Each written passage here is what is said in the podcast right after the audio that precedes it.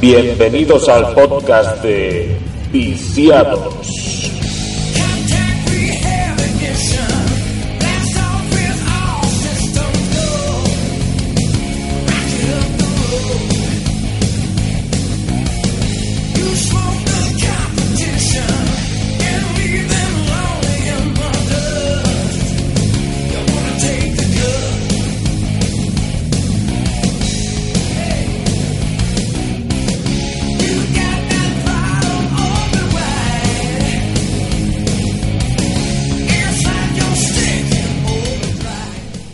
Tal, damas, caballeros, familia de Viciados Podcast? ¿Cómo estáis? Bienvenidos a un nuevo programa. Estamos aquí de vuelta con todos vosotros. ¿eh? Ya falta poquito además para el E3. Eh, estamos aquí pues con ganas de hablar de videojuegos con todos vosotros. Tenemos un tema aquí hoy sobre la mesa que va a estar muy bien, un tema así que está relacionado con consolas clásicas. Y bueno, pues si podemos también haremos alguna pequeña pincelada, alguna pequeña previa de esa feria que está a poquitas semanas de ocurrir. Y bueno, pues estamos aquí, lo dicho, con ganas de darle al tema. Eh, un, un saludo aquí, un abrazo para Mos Fidri. Adri, ¿qué tal?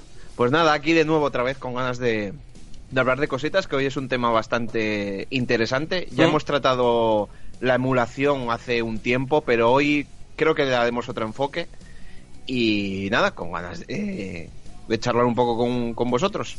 Sí, porque cuando lo hicimos la última vez, eh, que hace ya unos años, del programa de emulación, fue un enfoque quizá un poquito más, más técnico. También estuvimos comentando sobre todo, pues de cada sistema, eh, los que entendíamos que eran algunos de los mejores emuladores. Estuvimos haciendo ahí un repaso a, pues de esta consola, este emulador, de esta.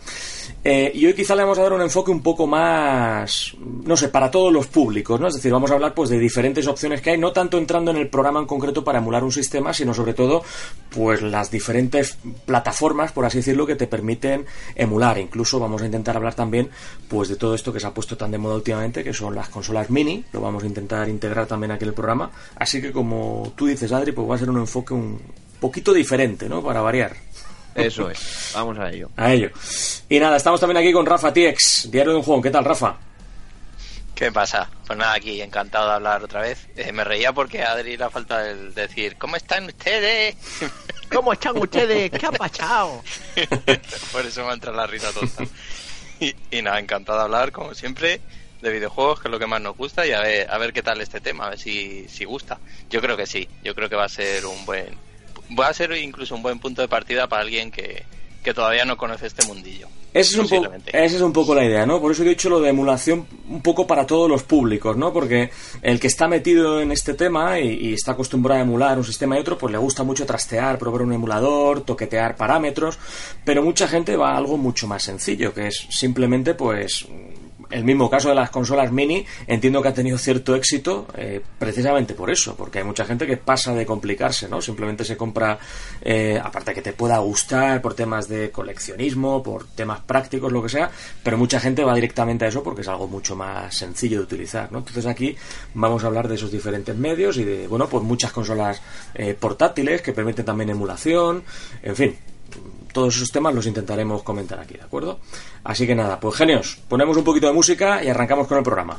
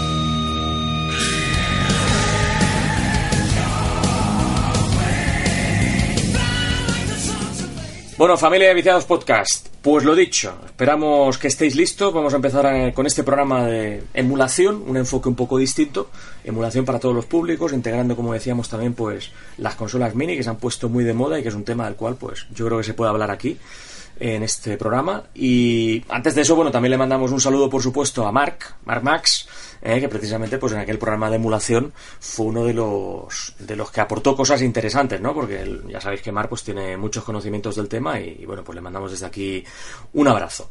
Así que, bueno chicos, pues Vamos a ver, yo creo que podemos empezar hablando de, de algo que parte desde bastante atrás, que es la idea un poco de utilizar una consola específicamente para emulación. No estamos hablando de descargarte un emulador en el PC y, directamente de ahí pues ir probando diferentes opciones, como decíamos, ¿no? Sino que ha habido consolas ya que han estado un poco enfocadas precisamente en esto. Yo una que tuve, no sé si acordáis de esta, de esto hace muchísimos años, eh, primero salió el modelo que se llamaba GP32 y yo tuve un modelo que se llamaba GP2X, que esta era una de las primeras que tuvo bastante tirada. Eh, y bueno, y funcionaba bastante bien con, con, muchos sistemas, por lo menos con lo típico de 8 y 16 bits. Incluso me acuerdo que CPS1 eh, funcionaba bastante guay, CPS2 también había alguna cosilla.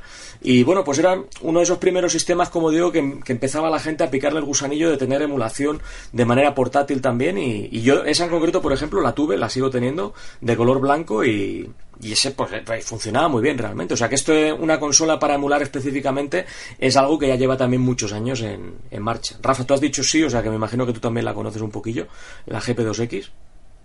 Yo tuve, bueno, tuve y tengo la GP32R, creo que es, una que tenía una R al final. Mm.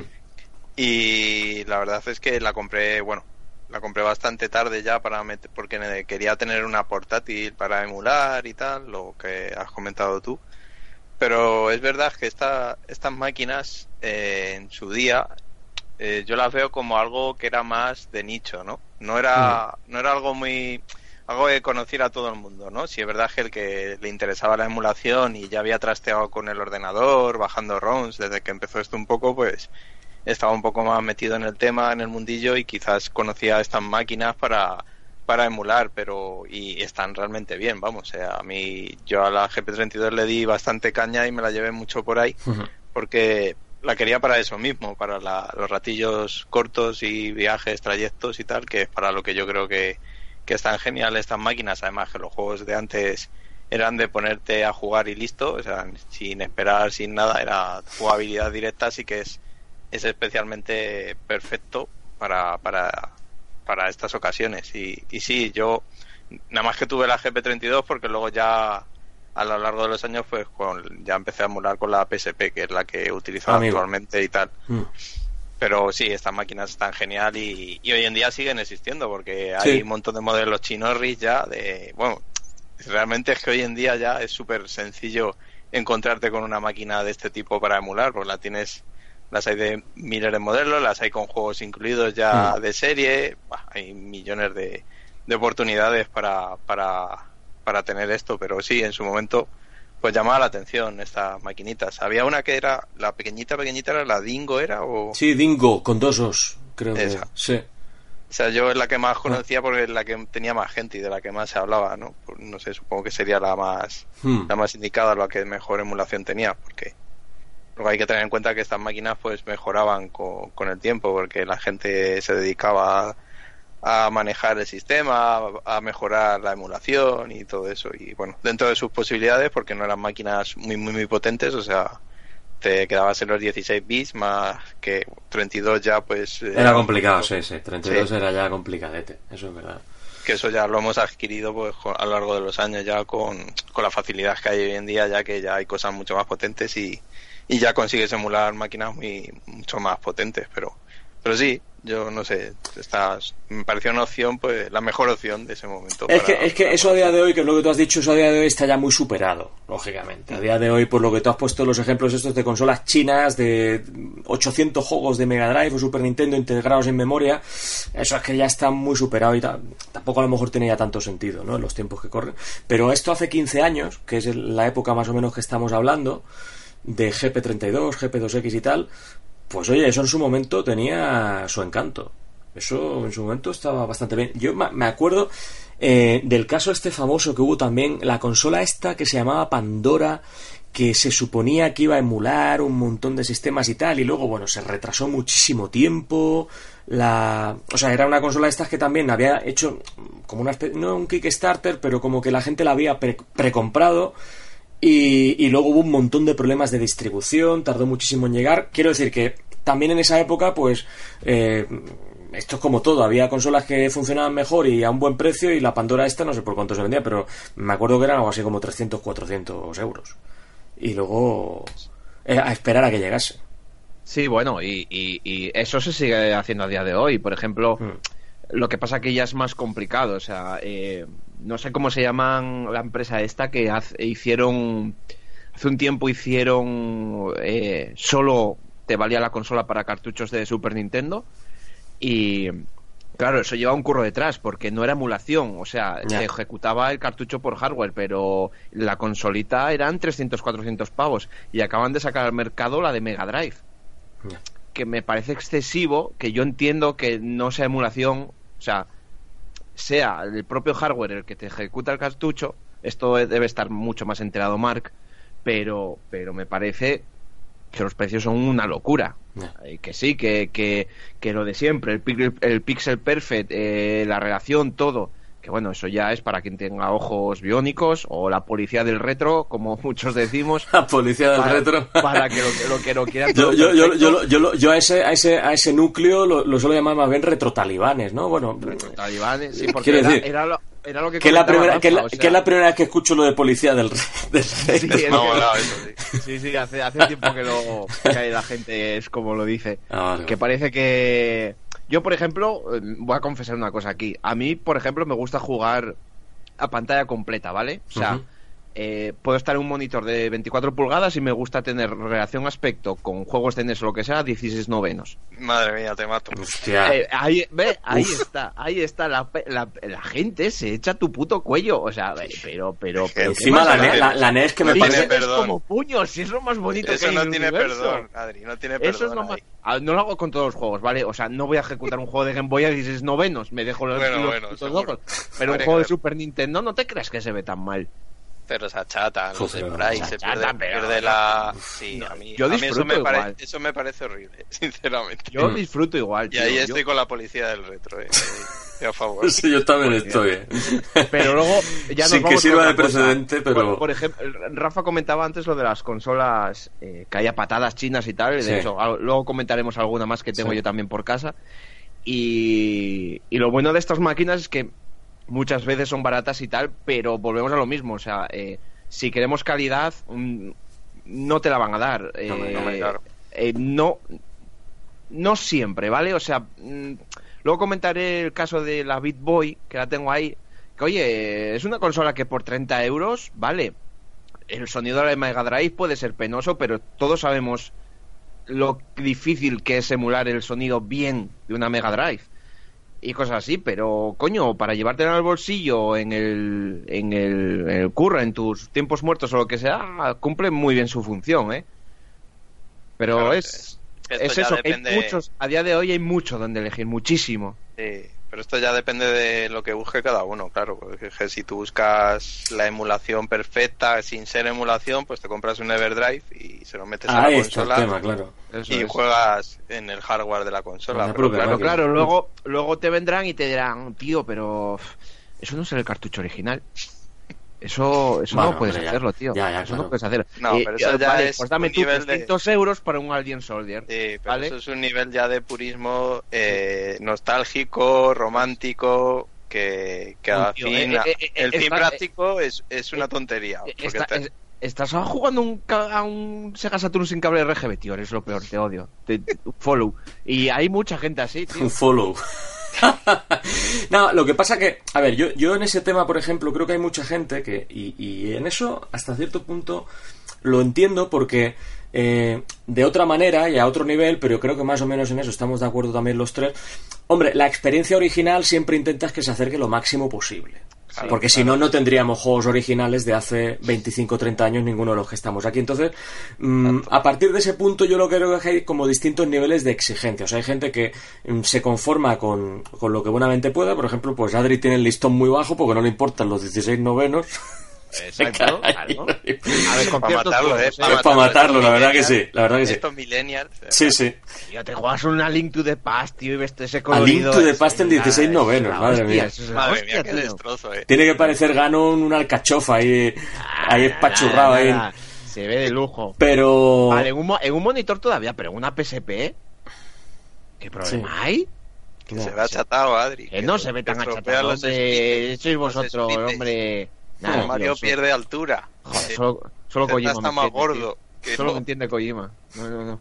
Uh, Kojima yo creo que es talibán del retro purista, ¿eh? Hmm. Y Kojima no juega, tío, solo come. Pero que me, que- que me refiero a eso, me refiero a que ya depende de cada cual hasta qué extremo lo quiera llevar, ¿no? Yo, por Claro. ejemplo, pues en mi caso particular, mientras la experiencia original se refleje bien, pues ya está. Es cierto que, hombre, si puedes tener la, la caja y el manual y el cartucho, pues hombre, mucho, mucho más fiel a aquella época. Pero si hay un juego que vale 500 pavos, pues oye, Claro. pues, pues te lo metes en el Everdrive y aquí no pasa absolutamente nada. Lo juegas en tu, en tu consola original, como si lo estuviera jugando con el cartucho real, aunque no sea el cartucho real, bueno, pues vale, pero te has ahorrado 500 euros. O sea, eso ya cada uno depende de lo que es quiera. es que, es que es Eso eso, ya o- cada uno o- depende de lo que quiera. O como yo hago, no, no lo hago con todos los juegos, pero eh, eh, eh, sí con ciertos juegos. O sea, por ejemplo, yo tengo en Mega Drive, yo tengo un Alien Soldier Repro. O sea, no, no, no estoy dispuesto a gastarme semejante pastizal de lo que piden por él para tal. Yo quiero el juego físico, me, eh, me compro una repro buena. Esto hay que ponerlo entre comillas porque hay repros que dan asco. Pero me, me compro una, una repro de calidad decente con su caja, con su, con su portada bien imprenta, eh, impresa con su cartucho y tal, y ya tengo el juego físico. Sega no va a recibir dinero ya. Porque le compre a un tío en eBay por, en un Alien Soldier por 300 pavos. Sega no va a recibir ese dinero. Ya. Pues, se- se lo pago la repro tan gustamente por, por 15, 10 euros y ya tengo el juego físico. Pero me refiero a que, Vale. si lo, a que si lo tuvieras, si ahora mismo lo tuvieras porque lo hubieras tenido de hace ya tiempo, un Alien Soldier, pues me refiero a que también dices, hostia, pues me hace mucha gracia, me hace mucha ilusión y, y es un poco, pues eso, a eso me refiero, ¿no? Ese, ese valor, yo sí que lo entiendo, es decir, entiendo el, el valor em, de esa fidelidad que cada uno puede buscar.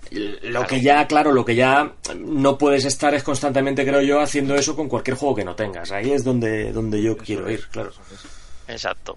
Yo, por ejemplo, no, no estoy a favor de las repro, como, tanto como Adri. Yo para tener Yo tampoco, yo tampoco. Una, un juego repro, pues prefiero no tenerlo, sinceramente. Porque al fin y al cabo yo cuando compro juegos, que ya hace muchísimo que no compro nada de retro, pero sí tuve mi época primigenia que comprabas todo lo que vieras barato, que eso yo creo que nos ha pasado a todos.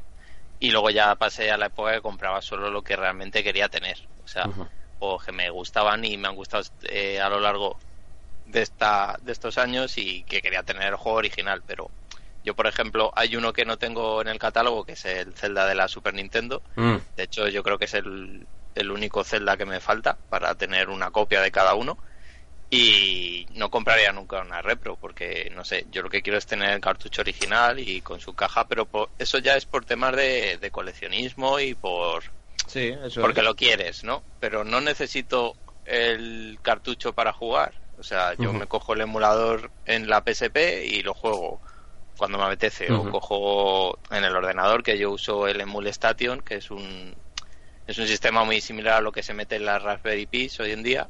Y lo tengo instalado en el ordenador, así que hay una aplicación que se puede instalar en Windows y te funciona sin tener que hacer nada más que eso.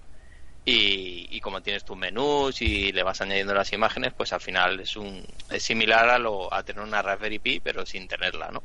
Y yo cuando quiero jugar, pues me pongo eso y juego. Y no tengo ningún problema en, en jugar un juego en el ordenador emulado, que es lo que yo me venía refiriendo de, del purismo, ¿sabes? Luego, Ujú. es verdad que hay días que tienes el gusanillo y dices, voy a poner la Mega Drive porque me apetece ponerla y jugar con ella. Y la pones y pones tus cartuchos y tal. Y es otra experiencia. Es total, eso es lo más parecido a. Bueno, lo más parecido no, eso es como jugábamos hace años. O sea, es, igualito. Claro. Ya si lo enchufas en una teletubo, pues perfecto. Apar- aparte el Pero tema... que no, hay, que no hay ningún problema en jugar. No. No sé, no llego a ese ojo biónico y, y no me parece. Si Adri quiere jugar a 16 novenos, aunque a mí me sangren los ojos, pues que juegue como Claro, quiera. Va a traer cola esto. Sí, ¿eh? sí. No tengo es ningún que, problema. Es que tiene que, es que tiene, tiene que traer, pero claro, Adri, cla- claro que tiene que traerla. ¿Cómo no la va a traer? ¿Cómo, cómo no la va a traer? De- con lo que has dicho, claro que la tiene que traer. Es que, que es imposible que no la traiga. Eh, 16 novenos. le qué, gran- qué, qué grande, eh, qué grande, qué grande. Pero, eh, es curioso porque eh, eh, os digo que juego a 16 novenos, pero por ejemplo la Raspberry Pi eh, me compré el RGB Pi, que no sé si sabéis lo que es. No, Sí. ¿qué es? Es un, es un cable que hace un, un chico, creo, creo que es, creo que sí, es español, es español, que lo hace a mano, con, por componentes, y, y es una pasada. A ver, el cable cuesta pasta, pero, pero la verdad es que se nota. Cuando lo enchufas en una tele de tubo, y dices tú, hostia, esto... Ah, vale, le te, refieres, para, te refieres para, para conectar en, en televisor de tubo, vale, vale. vale. Exacto. Vale, vale. Sí, es para sacar la señal Eso o es. similar a como era. Y, y la- el sonido, sobre todo en Neo Geo, es la hostia, ¿vale? Por eso digo que, que no me importa, tanto jugar perfecto como no. Hmm, Eso, es a lo Sí, no, voy. tienes, no tienes preferencia. hmm. Eso es. Es un poco como lo, lo Sí, yo, por, los yo, por demás. ejemplo, el, te- el tema el tema reproducciones, ya por cerrarlo y, y dar también mi punto de vista, yo cre- creo que cuando tienes un juego original también de alguna manera tienes un, no sé cómo decirlo, un trozo de historia. Y a mí por esa pa- y a mí por esa claro, a mí sí. por esa parte es por la que en todo caso me, me puede interesar, ¿no? Pues por, por porque es increíble y, es apasionante pensarlo de esa manera, ¿no? De que, de que eso tuvo un proceso, de que se empaquetó en su época, lo distribuyó la compañía que fuera, llegó a las tiendas y tal, sea tuyo o lo hayas adquirido después. Pero me refiero, eh, eso en su momento siguió todo ese proceso. Entonces, lo que digo, es un, pedazo de historia y representa lo que un grupo de, de- de genios de, de la programación en, en un momento dado pues hicieron. Entonces, tener eso en concreto, que eso es algo que hicieron ellos, pues eso sí que me parece bonito hasta cierto punto, ¿no? Entonces, yo, por ejemplo, pues en, en caso de tener que elegir, pues antes que una repro sí que es cierto que directamente pues lo meto en el Everdrive y ya está. Pero bueno, también entiendo el punto de vista de poder tenerlo, eh, como dice Adri, pues ahí pues por lo Claro, menos en formato físico, o sea que eso cada uno... Yo, yo, yo, yo estoy con, con vosotros totalmente, o sea, Claro. eh, eh, pero, pero es eso, es, es la pela. O, por ejemplo, eh, a día de hoy, en pleno 2019, pues consolas como Nintendo 64 o Sega Saturn, que son muy jodidas de emular, pues si quieres los juegos no te, no te va a quedar otra que pasar por caja, porque Sí. la emulación es bastante pobre, sobre todo fuera del PC. O sea que ahí, como quieras los juegos, vas a tener que pasar por caja muchas veces. Bueno, o te compras el Everdrive. Eh, ¿Saturn tiene Everdrive? Bueno, Saturn tiene. Bueno, nosotros directamente le metes los CDs y ya está. Claro, pirateo Ah, bueno, sí, sí, Maximum cierto, y ya cierto. Bueno, ahora, ahora, ahora que comentáis esto, yo me enteré el otro día. Ha salido, ha salido unas placas para Drinkas y creo que también para Play 2 que le quitas el lector y se lo pones y es como una placa madre con una SD. Sí, y ahí le metes todos los, los- los juegos. Creo que cuesta unos 50 euros así. Sí, Y- yo sí lo he visto. Eh, lo vi- he visto la de Dreamcast, que Sí. le conectabas la tarjeta SD Pues y en, ya Play- está. en Play 2 creo que acaban de salir o están saliendo ahora para meterle una, una SD. Sí, pero eso al fin y al cabo es un poco como cuando en la Play le metías los juegos en el disco duro y tal, que eso creo que Miguel lo tiene. Eh, la sí. PS2 Fat. Es, lo- es justo lo que estaba pensando, que, que yo sigo prefiriendo el, el disco duro de la, de la Play 2 Fat. Pero bueno, que, que, que todo esto que estamos contando aquí, fíjate, no, no es necesariamente emulación, pero, pero está relacionado con el tema, porque son opciones para, para jugar Sí, un poco, ¿no? Que, es. que de eso es de lo que va el tema. Y claro, lógicamente, pues se, se ha avanzado mucho en esto y, y cada día siguen saliendo nuevos inventos y, y nuevas formas de las cuales pues tiene la opción de jugar sin tener que pasar por caja, ¿no? Y eso pues Claro. también, eso está bien, ¿no? Eso, eso está muy bien. Yo, por ejemplo, y, y esto también es algo muy personal, claro, eh, hay ciertos juegos que a lo mejor alguien podría decir, hostia, es que este juego, si, no si no compras una repro o no tienes un Everdrive, eh, no lo vas a poder jugar.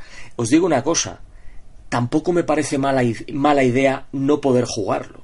Quiero decir con esto que también tiene encanto, creo yo, eh, esa paciencia y ese, ese a largo plazo, ¿no? De, de que, bueno, mm, pues a lo mejor puede jugar a Banjo Kazooie, pero no puede jugar de momento a Banjo Tooie. Eh, no sé qué quiero decir, que quien lo quiera enfocar así, que tampoco lo veo mal. O sea que eh, en los temas estos de tener juegos, yo creo que las prisas tampoco son necesarias. Es decir, puedes ir tirando de un montón de cosas y compaginándolo con. También hablo yo desde el punto de vista que, aquí los tres pensamos igual, de que somos gente que, compaginamos los juegos clásicos con los juegos actuales. Entonces el, el tiempo que te queda es todavía, es todavía mucho menor, ¿no? Para, para todo eso. Entonces, bueno, está bien, está, está muy bien. y claro, también hay que tener en cuenta eh, a través de la emulación pues hay juegos que requerían que venían con un cartucho especial tal sobre todo en Nintendo en NES y Super mm, NES eso pues los chips sí.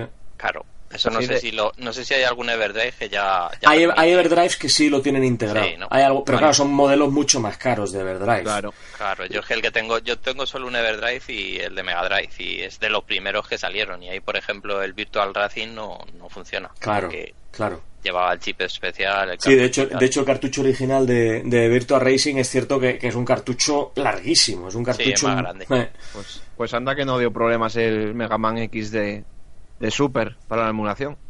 También. Por culpa del chip de, de, sonido, si no recuerdo mal. Sí, claro. Y eso. Hay cosas que si ya eres muy, muy, muy, muy, o quieres la emulación perfecta, pues siempre es que volvemos a lo mismo, siempre va a ser el hardware original lo mejor, pero claro, yo creo que el nivel de perfección que se puede alcanzar similar es con un Everdrive, siempre, y una consola original. Pero claro, no todo el mundo puede comprarse consolas, yo que sé, quiero jugar a la NES, a la Super Nintendo y a la Mega Drive y comprarte una consola de cada, ¿sabes? Con su correspondiente Everdrive. Claro, que eso al final es un dinero. Claro, es que luego, eh, eh, no, es, no sé si decir que somos un gran público este, pero a muchos de los que de los que nos oyen seguramente los que estamos aquí pues oye nos gusta tener eh, eh, todos los sistemas de, que podamos no entonces yo por ejemplo llego a un punto ya pues que yo mi Mega Drive eh, la NES la Master System todo lo tengo guardado y lo tengo conjunto en una Raspberry porque si no no tengo espacio amigos entonces a veces a, a, veces es eso, ¿no? El, priorizar espacio y a veces no te queda otra que decir, eh, bueno, mira, me encanta jugar el cartucho original todo, pero necesito espacio y, con esto es que lo puedo tener toda la palma de la mano. Hmm. Y Adri, ¿qué ha sido de la Retron 5? Esa, la famosa Retron 5 que tú la, tenías. La Retron 5 prometía mucho y en realidad es, eh, es buen producto. El problema es que cuando salió hubo una serie de, problemas. Eh, bueno, la empresa fue denunciada porque eh, no sé qué pasó con la emulación. Eh, bueno, que habían prometido una cosa y al final era mentira. Y yo al principio estaba muy contento con ella. De hecho, todavía la tengo. Aunque me planteé en venderla, pero esto fue por cuando la Raspberry llegó a mi vida. Y lo digo así porque es lo de lo mejor que me ha pasado en la vida, la Raspberry. Pero hasta entonces yo jugaba con los cartuchos que tengo, eh, lo jugaba ahí, los parchaba. Chrono, eh, Trigger, por ejemplo, lo podía parchar al español y jugar con mi cartucho japonés.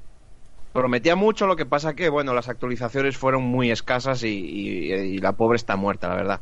O sea, que está abandonada ya. Y yo, creo que sí, no he vuelto a mirar más. ¿Cuánto valía de salida? La de salida creo que eran pico, 150 euros, si no recuerdo mal. Y aquí en España fue más cara. Porque menuda, broma, ¿eh? Menuda Aquí creo, aquí creo que solo la traía Emere, puede ser.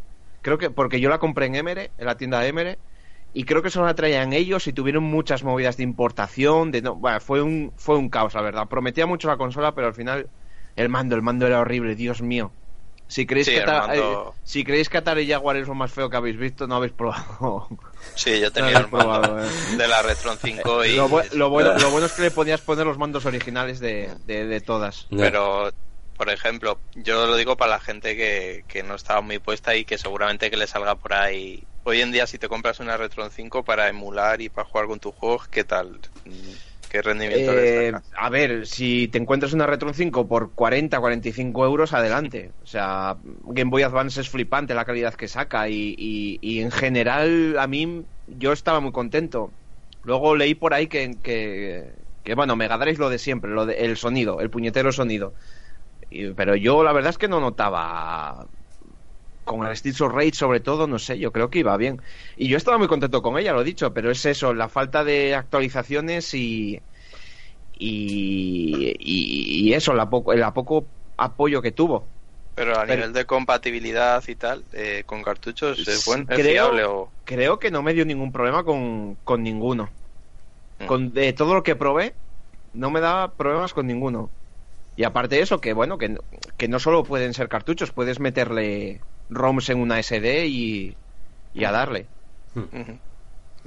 Bueno, en fin. Es interesante. Claro, es interesante. Pero, ciento- pero 150 euros Es mucho dinero. Vaya, o sea, 50 como mucho quizás. Aquí al, aquí al final la cuestión, estam- estamos hablando, por ejemplo, mm, la gente se habrá dado cuenta de que estamos un poco empezando de- desde atrás, ¿no? Es decir, desde mm, formas que ha habido de dedicar específicamente una máquina a la emulación, o en este caso también hemos puesto algún ejemplo de poner cartuchos originales, pero del pasado, ¿no? Yo creo que actualmente, y en esto creo que vamos a estar bastante de acuerdo, una de las mejores opciones, sin ninguna duda, para alguien que busque eh, emulación portátil, te la metes en el bolsillo a cualquier sitio, te cabe todo, que evidentemente a día de hoy una Raspberry Pi es una gran opción.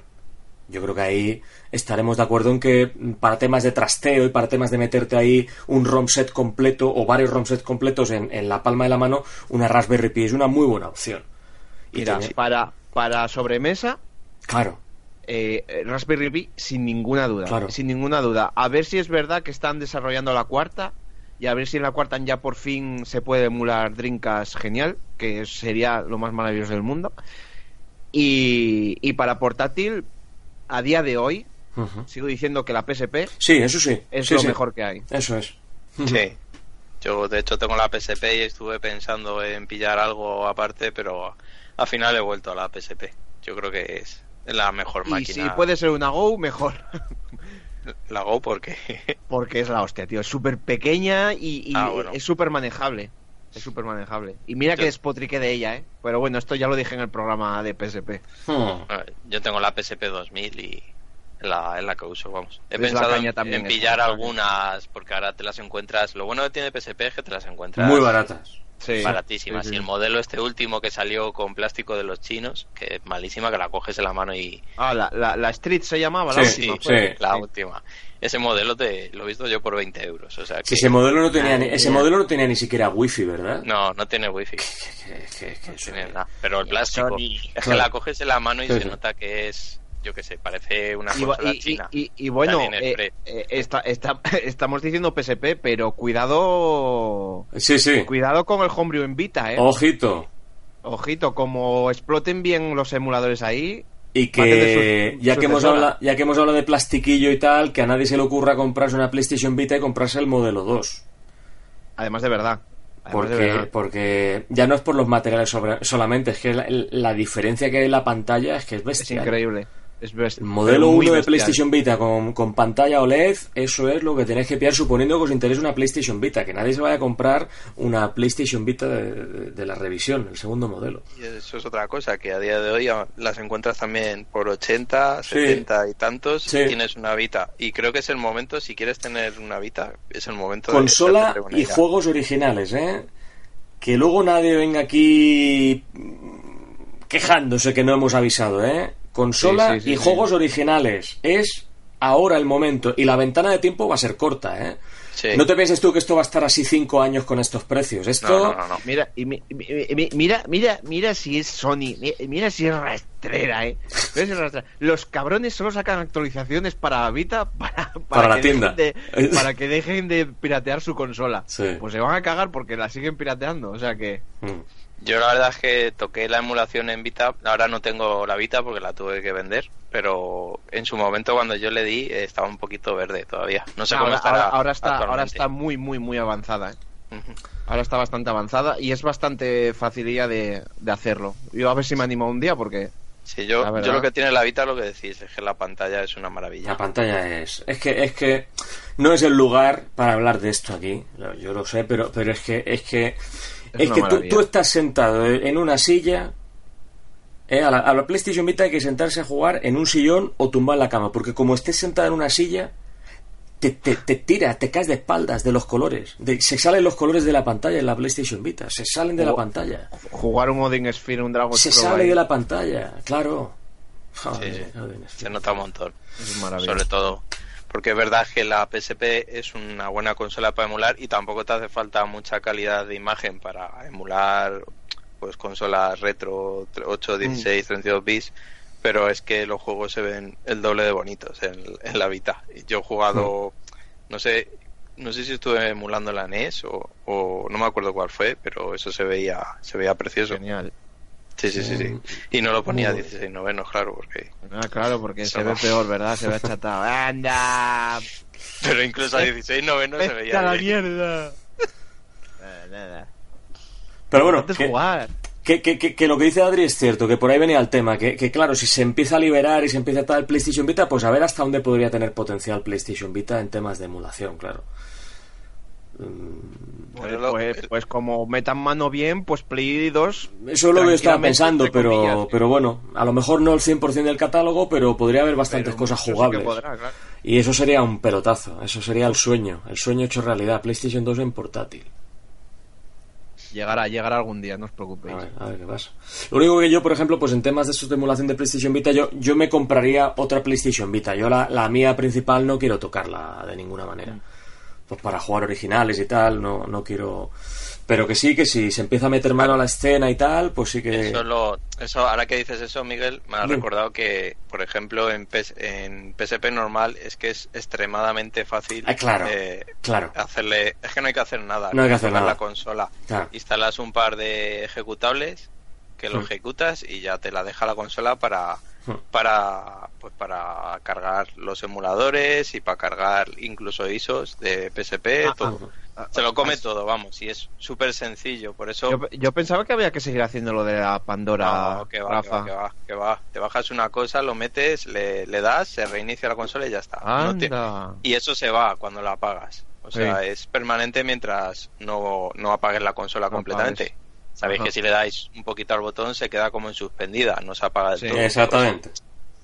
Y espera, por eso sí. yo digo que si alguien no quiere una portátil y, y no, no entiende mucho el mundillo de la emulación y tal y no se quiere comer mucho la cabeza, PSP. Yo de cabeza iría Sí. por una PSP Sí, de sí, sí, segunda mano. Sí. y, y es súper sencillo. O sea, cualquiera puede, es simplemente ver unos archivos en la, en la tarjeta SD, en la carpeta que te dicen y ya está. Y luego pulsar el icono en la consola. No tiene más. O sea, es súper, súper sencillo. Y es lo mejor hoy en día para, si te quieres meter un poco lo, y, o quieres una portátil para llevártela a cualquier lado y jugar. Que yo creo que puede ser un un buen punto de inicio para la gente que quiera. Que, que Sí, es lo sí, que, lo que, lo que hemos comentado antes, es decir, para jugar en sobremesa, para jugar sentado en el sofá o en tu habitación o donde sea, Raspberry Pi y juegas en un monitor, listo. Pero para llevarla encima, de manera portátil, pues PSP efectivamente creo que es la opción la opción que, que es más barata y que, y que también es bastante práctica. O sea que. Claro, y- hombre, hoy en día incluso con tu PC puedes emular, pero claro, eso Hombre, ya, ya. quizás es un poco más no es complicado, pero es que en PSP es súper sencillo. O también incluso con el móvil. Yo llevo la Game Boy en el móvil. pues- Sí, sí, sí, ya, ya es súper fácil, ya hay mogollón de Claro, facilidades es ya. que lo, eh, hemos empezado hablando de, de los inicios y tal. Yo me acuerdo de cuando empezaba a emular, o sea, de pues bajarme las ROMs de internet, yo flipar en colores porque jamás me imaginé que eso podía podría llegar a hacerlo, jugar a una recreativa en mi casa con el Cayus, aquel, el emulador de MS2. Eso yo para mí era para mí era magia en su momento, o sea, yo Cayus. Madre. Cayus, ¿os acordáis mítico, eh, Cayus? mítico, Cayus. en el MS2. Yo me bajaba las ROMs en el trabajo. Las primeras recreativas, eh, emulándolas ahí con el Cayus. Hostia. no tenía internet en casa y en el trabajo tampoco es que tuviera una conexión de la leche y me traía las ROMs en disquetes, o sea que Sí, sí. Madre mía, de verdad que esos inicios espectaculares. qué. Pero es que hoy en día coges el móvil, te vas al Google Play, pones Game Boy y ya está. Y algún, incluso algunos emuladores directamente te llevan a, a las páginas de descargas o Sí. vienen con juegos incorporados. O sea, hoy en día es súper sencillo eh, emular eh, cualquier en cualquier sitio. Eso sí, pero, pero, Estamos hablando siempre de, de que todo esto que se supone que hacemos es, entre comillas, ilegal. O sea, esto es. No, hombre, por supuesto. sí, eso- a, a- a eso iba, que a- hoy en día es muy fácil emular, pero, por desgracia, están cayendo muchas páginas de Sí. ROMs. Mm. Y entre ellas Emu Paradise, que a mí Sí, lo, me lo comentamos en su momento aquí, en el claro. alma. Hmm. Sí, pero yo creo que Sigue habiendo, sigue y se habiendo, levanta hombre, claro. O sea, es- Pero lo que pasa que era, fácil. era una página súper fácil de utilizar. Sí, de y hecho, que te estaba prácticamente saliendo- todo. Cuando buscas algo, te siguen saliendo enlaces a la página. Sí. o sea, que- Pero bueno, que, que es fácil encontrarlo en otros sitios porque porque yo creo que cae una web y, se levanta otra. Se levanta otra, sí. Eso es cierto. Bueno, pues, en fin, eso, eh, diferentes formas, ¿no? De, emular, porque decimos que el PC, pues, ya hicimos un programa en el cual hablamos de, programas, mm. eh, de, no eh, los típicos programas, los diferentes emuladores que había para cada sistema, pero claro, esto es otra forma diferente, ¿no? Aquí el PC no lo estamos vinculando mucho de momento a lo que es el tema, ¿no? Es, es pues, a través de consolas portátiles o de alguna otra forma. Y, en fin, y todo eso también está un poco de moda, que por ahí queríamos ir un poquito, porque también en los últimos años ha puesto muy, muy, muy de moda lo de las consolas mini. ¿eh? Y en este caso, pues, mm, compañías además que lo sacan ya con, como producto oficial. Y esto es algo, pues, llamativo. Yo creo que mm, hace unos años quizá no nos veíamos venir esto pero al final también es lógico que las compañías pues quieren sacar tajada de lo que al final les pertenece, ¿no? Y bueno, pues ahí podemos hablar un poco, si queréis, de, de lo que serían estos sistemas. Yo siempre he dicho que a mí el enfoque que tienen pues no me llama mucho la atención, porque al final me parece un poco más lo mismo, sí que es cierto que es un producto oficial, pero me parece un poco más lo mismo que puedes hacer con una Raspberry o con cualquier otro sistema, eh, con un catálogo mucho más limitado, ¿no? Entonces... Sí, pero eh, yo, yo ahí, Miguel, yo no me, yo tengo la NES Mini y la Super NES Mini, pero porque me las han regalado. Yo no, no creo que no iría a comprarlas por mí mismo. Y quizás posiblemente si la viera a, buen precio como está ahora, que ahora están a buen precio las dos, pues si te terminarías haciéndote con ella por el simple hecho de, del coleccionismo. Pero yo le doy un voto a favor a, estas minis comparadas con la Raspberry Pi porque siempre sale siempre sale el tema, ¿no? Cada vez que sacan una consola mini, pues te llega el típico eh, policía del retro. o, cuñado gamer. cuñado gamer. Y te dice, eso lo hago yo con una Raspberry Pi y mejor. Vale, sí. Pero si tú quieres el producto oficial y quieres tener... En realidad son juegos, ¿vale? Que son las ROMs y similares y que no es el cartucho original, pero sí es el producto oficial de Nintendo. Mm. Es como si tuvieras el juego original, por así decirlo. Incluso tú puedes, te hace bonito tener la consola, aunque no la misma, pero por fuera es exactamente igual, más chiquitita. Intentan darte las sensaciones con los mandos que tenías en su día, ¿no? Cierto. muy bien. La, yo creo que la, los mandos que han hecho, pues si no son iguales, son prácticamente iguales a los originales. Sobre, todo Super Nintendo es flipante. El tacto es, vamos, yo cuando lo cogí, para mí es como si cogiera el mando de, mi Super Nintendo, yo no noté diferencia. Y es eso, yo creo que son productos que para lo que son, ¿no? Y otra cosa buena que le veo yo a las mini es que, por ejemplo, hay un montón de gente que, que nos pensamos que todo el mundo eh, entiende de videojuegos y sabe de videojuegos pues como nosotros que estamos más metidos en el mundo. Cierto. Y no, es, y no es cierto. Hay gente que dejó de jugar, por lo que sea, por H o por B, y ven estas máquinas y le trae recuerdos de su infancia y se hacen con ellas y vuelven a retomar juegos que jugaron en su momento. ¿Por qué es eso? Es que es sencillo. Tú compras la máquina, llegas a casa, la enchufas a la tele, enciendes y juegas a los 20, a los 30, los juegos que vengan eh, en la consola, me da igual. Pero es eso, no tienes que hacer nada más, ¿no? que es verdad que con una Raspberry Pi tienes todos los juegos del mundo. Pero eso es más complicado, evidentemente. Pero a no ser que se la compres tienes que meter un software, tienes que no sé qué. También puedes comprarla hecha y tal, por precios similares y tienes todo, pero pero ¿qué es eso, no? Yo lo que veo es inmediatez, eh, son productos nostálgicos y, sí y no veo nada malo que sigan saliendo. no, no, para nada. Yo simplemente digo que a mí pues, particularmente no, no me interesa mucho todo lo que es esto. Y, No es para todo el mundo, es que no pensamos que todo es para todo el mundo. Claro, claro. Eso es así. Yo, por ejemplo, yo, yo, por ejemplo, estoy con Rafa, la verdad. Yo, para mí es como comprar el producto oficial, que sí que nos están vendiendo un poco tal, porque, eh, sin ir más lejos, Super Nintendo... Eh, ¿Cuántos juegos tenía Rafa? Tengo la caja... 20, juegos. ¿Y, y, cuántos Kirby's tenía, tío? ¿Qué tenía? ¿Cuatro Kirby's o cuatro Marios y...? Tiene dos Kirby's y el único que uno traía... La tengo en la mano, la caja, o sea que... bueno, tiene, que... tiene el Superstar que tiene que es así como de juegos, de minijuegos y tal. Eso es, pero bueno, pues, pues te medía, por ejemplo, el Star Fox 2, que eso fue un punto muy a favor por Nintendo, que decidiese sacar eso. Realmente me parece el acierto el acierto de la SNES Mini es eso, meter el Star Fox 2, que es el juego que se quedó en el limbo y, y que aquí es la única copia que hay de Star Fox original. oficial, además. Oficial, oficial, sí, sí. Y yo, de Y- hecho, por ejemplo, me he quitado un poco el gusanillo, aunque no es lo mismo, pero para que veáis que, por ejemplo, aquí viene el Zelda, en la Link to the Past, Ujú. y yo ya, por ejemplo, me siento como que tengo el juego original, por así decirlo. Aunque me falta el cartucho y tal, y me encantaría tenerlo, pero ya, te- ya es como si hubiera completado mi colección de, de celdas. Sí, pero por, por eso, porque estás tienes el producto oficial. Claro. Ahora bien, eh, si te compras una PlayStation Mini, eh, eh, no, tío. O sea, Sí, es una clásica. fuera Ahí de ya aquí, la- fuera la- de- ahí- pero ahí lo que pasa es que la, mundo, la- tío. la- la lista de juegos es bastante más discutible. Ese es el problema ya, que ya- tiene. ya- ya no es la lista, ya es bueno, la- todo. lo cutre del menú, Sí, sí. el emulador, que es el PSX de toda la vida que nos hemos bajado en el PC, y la, y la nula, o sea, la nula, eh, el nulo interés de Sony por hacer un producto un poco mimado. Coño, estamos hablando de la primera PlayStation, eso fue Bueno, un hito ese- en la ese, historia de los eh, videojuegos. quizás sea el corte más grande de la historia, ¿eh? Exacto, y, y, y, y sacan Cuidado. eso con sus dos huevos. Eh, Bueno, así está que cada vez que cada semana baja más de precio. Pero que no se preocupe, que en septiembre llega la gigante azul y les va a hacer a todas ¡Pi! A tomar por culo. Yo la tengo reservada ya, ¿eh? ¿La tienes reservada ya? Hombre, la Mega Drive Mini se viene de ca- Encima, la música del menú la hace Yuzo, Yuzo Koshiro. tío. Yuzo Koshiro, ¿eh? Me voy a comprar tres. Por lo menos. Yo vuelvo, Yo la- vu- vu- yo- vuelvo lo mismo, a mí, a mí no me interesa particularmente, pero es por lo mismo. O sea, a mí para que me interesase una mini tendría que ser algo muy concreto. Por ejemplo, Nintendo 64 mini sí me interesaría, fíjate tú por dónde. Sí. Pero es por, eh, pero es por el mando. Claro. Son cosas, es el que al final, ahí, sí. al final es que a cada uno le tira lo suyo. Claro, claro, si me sacaran una Dreamcast Mini, pues iría como, vamos, corriendo a por ella en pelota si hace falta. Pero con el caso de, de, de PlayStation, eh, como dice Adri, yo, yo no sé qué ha pasado ahí realmente.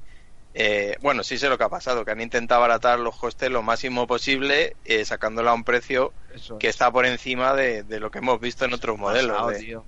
Pasado. Encima Y- no, sa- no sacan ni los DualShock, macho. Es que- Claro, es, fueron muchas cagadas una detrás de otra, eh, o po- el poco tacto que tuvieron. Es verdad que el menú es feo de pelotas, pero, pero intentan emular lo que era el menú de la, de la PlayStation, ¿no? El que salía cuando la encendía sin un CD dentro y tal, que era similar a eso, a las, los modelos ya que llegaron después. Pero es que lo que le pasa es que no se han currado nada al catálogo, porque lo han, han hecho como un catálogo así general y si lo hubieran hecho específico para cada territorio, o sea, cambiando, Hmm. pues habría sido mucho mejor. Y otra cosa, el hecho de que vienen en inglés, eso ya lo dijimos, Sí, pero sí. eso a mí me parece una cagada, porque al final estás intentando hacer un producto que es original y lo estás lanzando peor de lo que salió en su Sí, día, sí, en su momento en, en España, por ejemplo, aquí.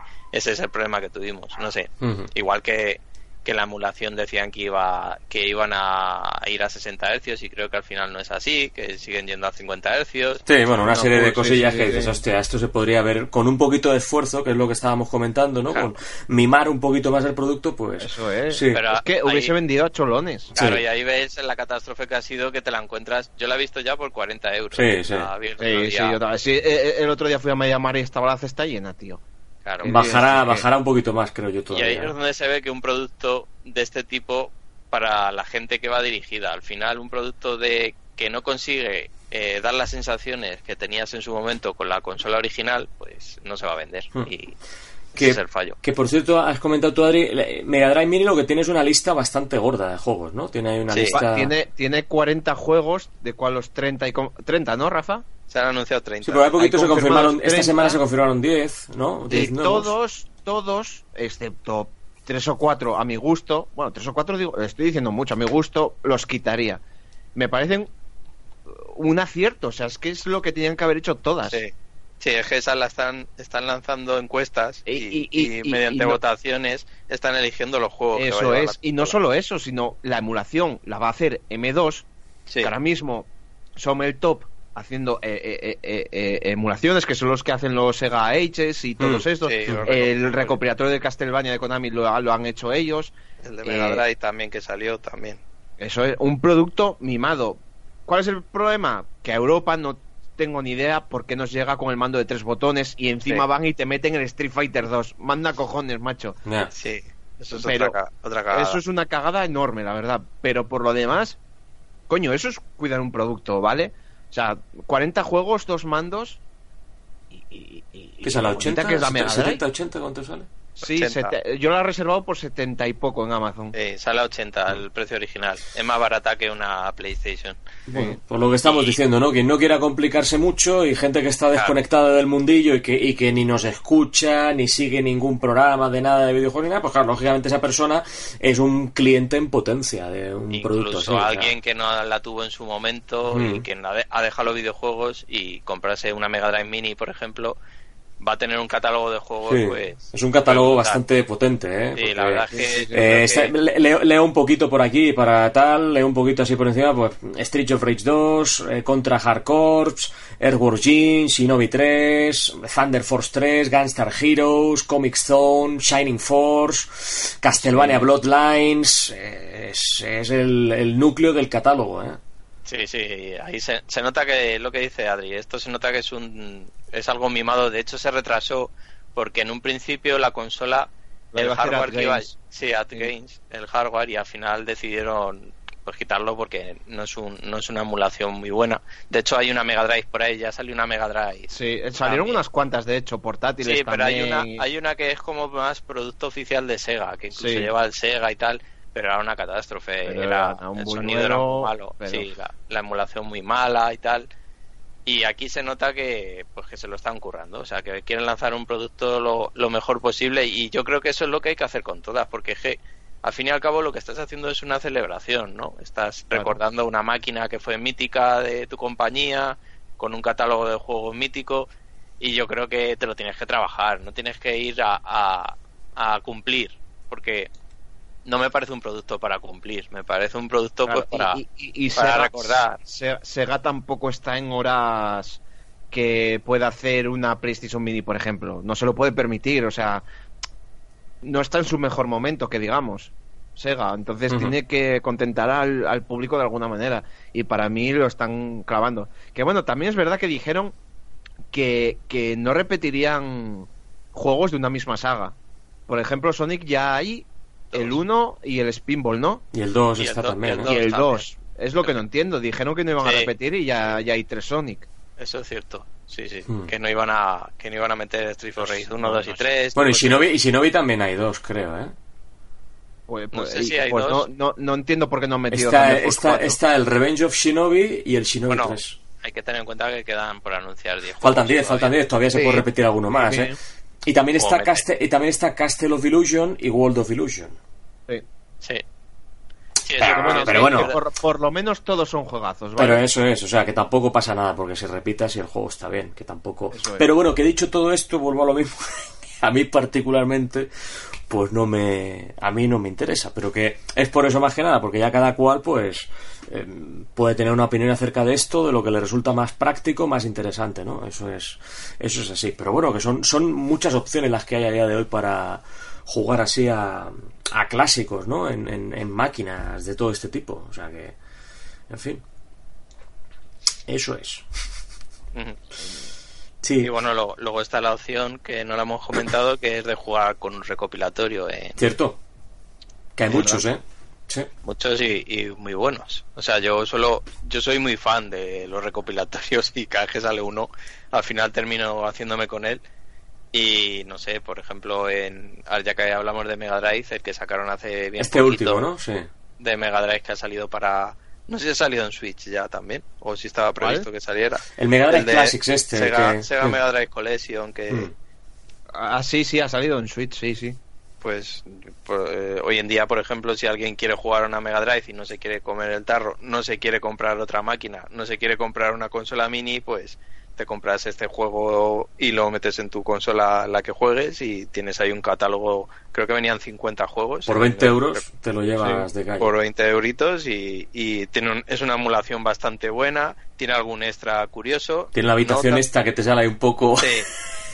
Es como si jugaras, es que se nota que al final lo que buscan es que tengas la, la nostalgia y que tengas el sentimiento de entonces y si sale una estantería y cada vez que pones un juego se, ve, se ve cómo se mete en la Mega Drive y, se ve en una tele que hay en la habitación. Incluso cambia la hora del día y se ve una iluminación diferente. Sí, la verdad es que está muy currado. Yo he hecho en falta en ese recopilatorio, por ejemplo, algún extra que sí tenía una versión que sacaron en 360 y en PlayStation 3, que también tengo, por cierto, y en la que venían entrevistas, venían cómo se hizo, se desbloqueaban otros juegos que no te salían en un Eso mola, eso mola, eso mola. Cuando vas desbloqueando, claro. Claro. Yo son cosas que ya, ah, como salen, me parece genial, pero ya como friki que soy tal de esto, pues sí me hmm. molaría que se ocurran cosillas así, que fueras desbloqueando cosas y tal. Y el recopilatorio de que yo lo tengo en 360, pues de Mega Drive, el anterior, me parecía que en ese aspecto estaba mucho más trabajado, pero, pero bueno. Sí, los recopilatorios que salen de Mega Drive en 360 y, y, Play 3 dicen que están muy bien, ¿eh? Sí, sí, sí. Yo la verdad es que no, no los he probado, pero... Y es eso, que tienes entrevistillas por ahí con la gente que hizo los juegos. Material artístico, a lo mejor a veces también en este tipo de recopilatorios. Un museo y te salen las portadas originales pues cosillas que, que yo al final cuando compro un recopilatorio de este tipo es lo que busco, ¿no? Por ejemplo, en este último que han sacado de Castlevania, que por cierto hemos leído, bueno, hemos comentado que en Twitter que la han cagado con una ROM, con la de Castlevania original, han metido una ROM muy antigua que tiene problemas y defectos gráficos, que supongo que lo parchearán y tal, porque ya han anunciado que van a lanzar una actualización para meter las versiones japonesas, que está genial. Además de todos los que vienen los juegos, pues van a incluir la versión japonesa. Que, hay diferencias en algunos juegos y tal. Yo en este recopilatorio me llama mucho la atención un libro que viene, que aunque es, digital y lo tienes que ver en la propia consola, pues te vienen entrevistas con los creadores, eh, manuales de cada juego, eh, diseño, bocetos de diseño de la época que son brutales, eh, no sé, viene un montón de cosas y a mí, al fin y al cabo, eso es lo que me llama mucho la atención de estos recopilatorios. Y cuando no viene algo así, pues sí, me gusta porque al final yo pongo la consola y, juego a lo que sea y no tengo que estar con el ordenador ni con lo que con otra cosa, lo pongo ahí directamente y me apetece jugar al que sea, lo pongo ahí y ya está. Pero eh, a veces he hecho en falta esas cosas, pero pero es eso, ¿no? Los estos recopilatorios creo que es una gran opción que también están ahí, incluso tiene de arcades, uno que salió de Cascon, del de Vitenad de Cascon está muy bien. Este, este, es reciente, este, lo que pasa es que tiene poquitos juegos, ya podrían haberse estirado un poquillo más, tiene solamente 6 o 7 juegos, podrían haber metido el triple, ya metes ahí todo lo que pero, tenga. Pero, pero como en el Castlevania, podrían haber metido más también, ¿qué, ¿qué nos costaba también meter, por ejemplo, la versión de, de Game Boy de Kid Drácula, por ejemplo? Ya que meten, ya que meten el de Famicom, que metan tal. Hombre, yo entiendo que los de Game Boy Advance y DS pues no lo puedan meter por, no sé, por licencias o por lo que sea. Sí, o porque se suicidan en más a los especuladores de eBay. Eh, eh, eh, eso es. Pero bueno, yo creo que algunos jueguillos más a veces se quedan cortos. Sí, eso, eso es verdad, que algunas veces con el de Castlevania yo, por ejemplo, creo que está bastante bien. podría estar mejor, pero creo que, que tiene una selección bastante buena de juegos.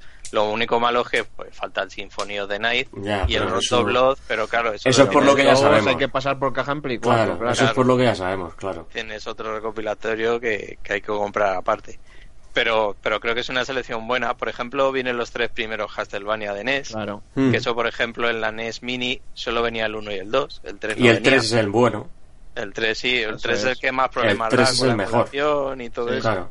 Porque tenía chip, el cartucho. Claro. aquí viene, viene la versión normal, no viene la que tiene el sonido ya mejorado con más canales de audio, pero pero bueno, supongo que cuando metan la versión japonesa, quizás, pues, si tenga, si intenten emular. No, esto lo desconozco, ¿eh? o sea, que quizás no, y simplemente sea la versión japonesa y ya está. Pero es eso, que, opciones hoy en día pues tienes... Sí, hombre, y que esto, esto de los recopilatorios de todas maneras, esto también es, es antiguo ya, ya en tiempos de PlayStation 1 ya había recopilatorios. Y, y, por ejemplo, quizá en la época de PlayStation 2 es donde más hubo recopilatorios de este tipo, que, que os acordaréis, por supuesto, los dos recopilatorios de Capcom, los Capcom Classics 1 y 2, que son, son muy buenos y la selección de juegos es bastante buena. Falta alguna cosita, ¿de acuerdo? Falta pues un Cadillac Sandinos, por ejemplo, y tal, pero bueno, que son recopilatorios muy muy buenos y también había de Taito, de, Taito, de, había, Midway, había de, Atari. o sea, ahí había Activision también sacó un recopilatorio en Play 2, o sea, había, había muchos, ¿no? Tenía recopilatorios de Sonic, de Mega Man, de Metal Slug, Metal Slug había tenías hmm. de un propio juego que eran los, los Sega Ages, pero esos estos solo salieron en Japón por desgracia con unas portadas brutales. Sí, aquí llegó un, aquí llegó un recopilatorio con algunos juegos de esos. Mm. De en Play 2, que lo tengo yo. Que venía, viene el Virtual Racing, el Outrun, el Golden Ace. ¿Space Harrier, Space Harrier quizá? Puede ser, y un Me, fantasy. me suena, me suena, Rafa, que tuviese un Panzer Dragon No, no viene. en Sega Ages. No, eh, Sí, en sí, Japón sí, en. Japón sí, en Japón sí. Sí, sí lo hay, sí. Sí hay un Panzer vale. Dragon.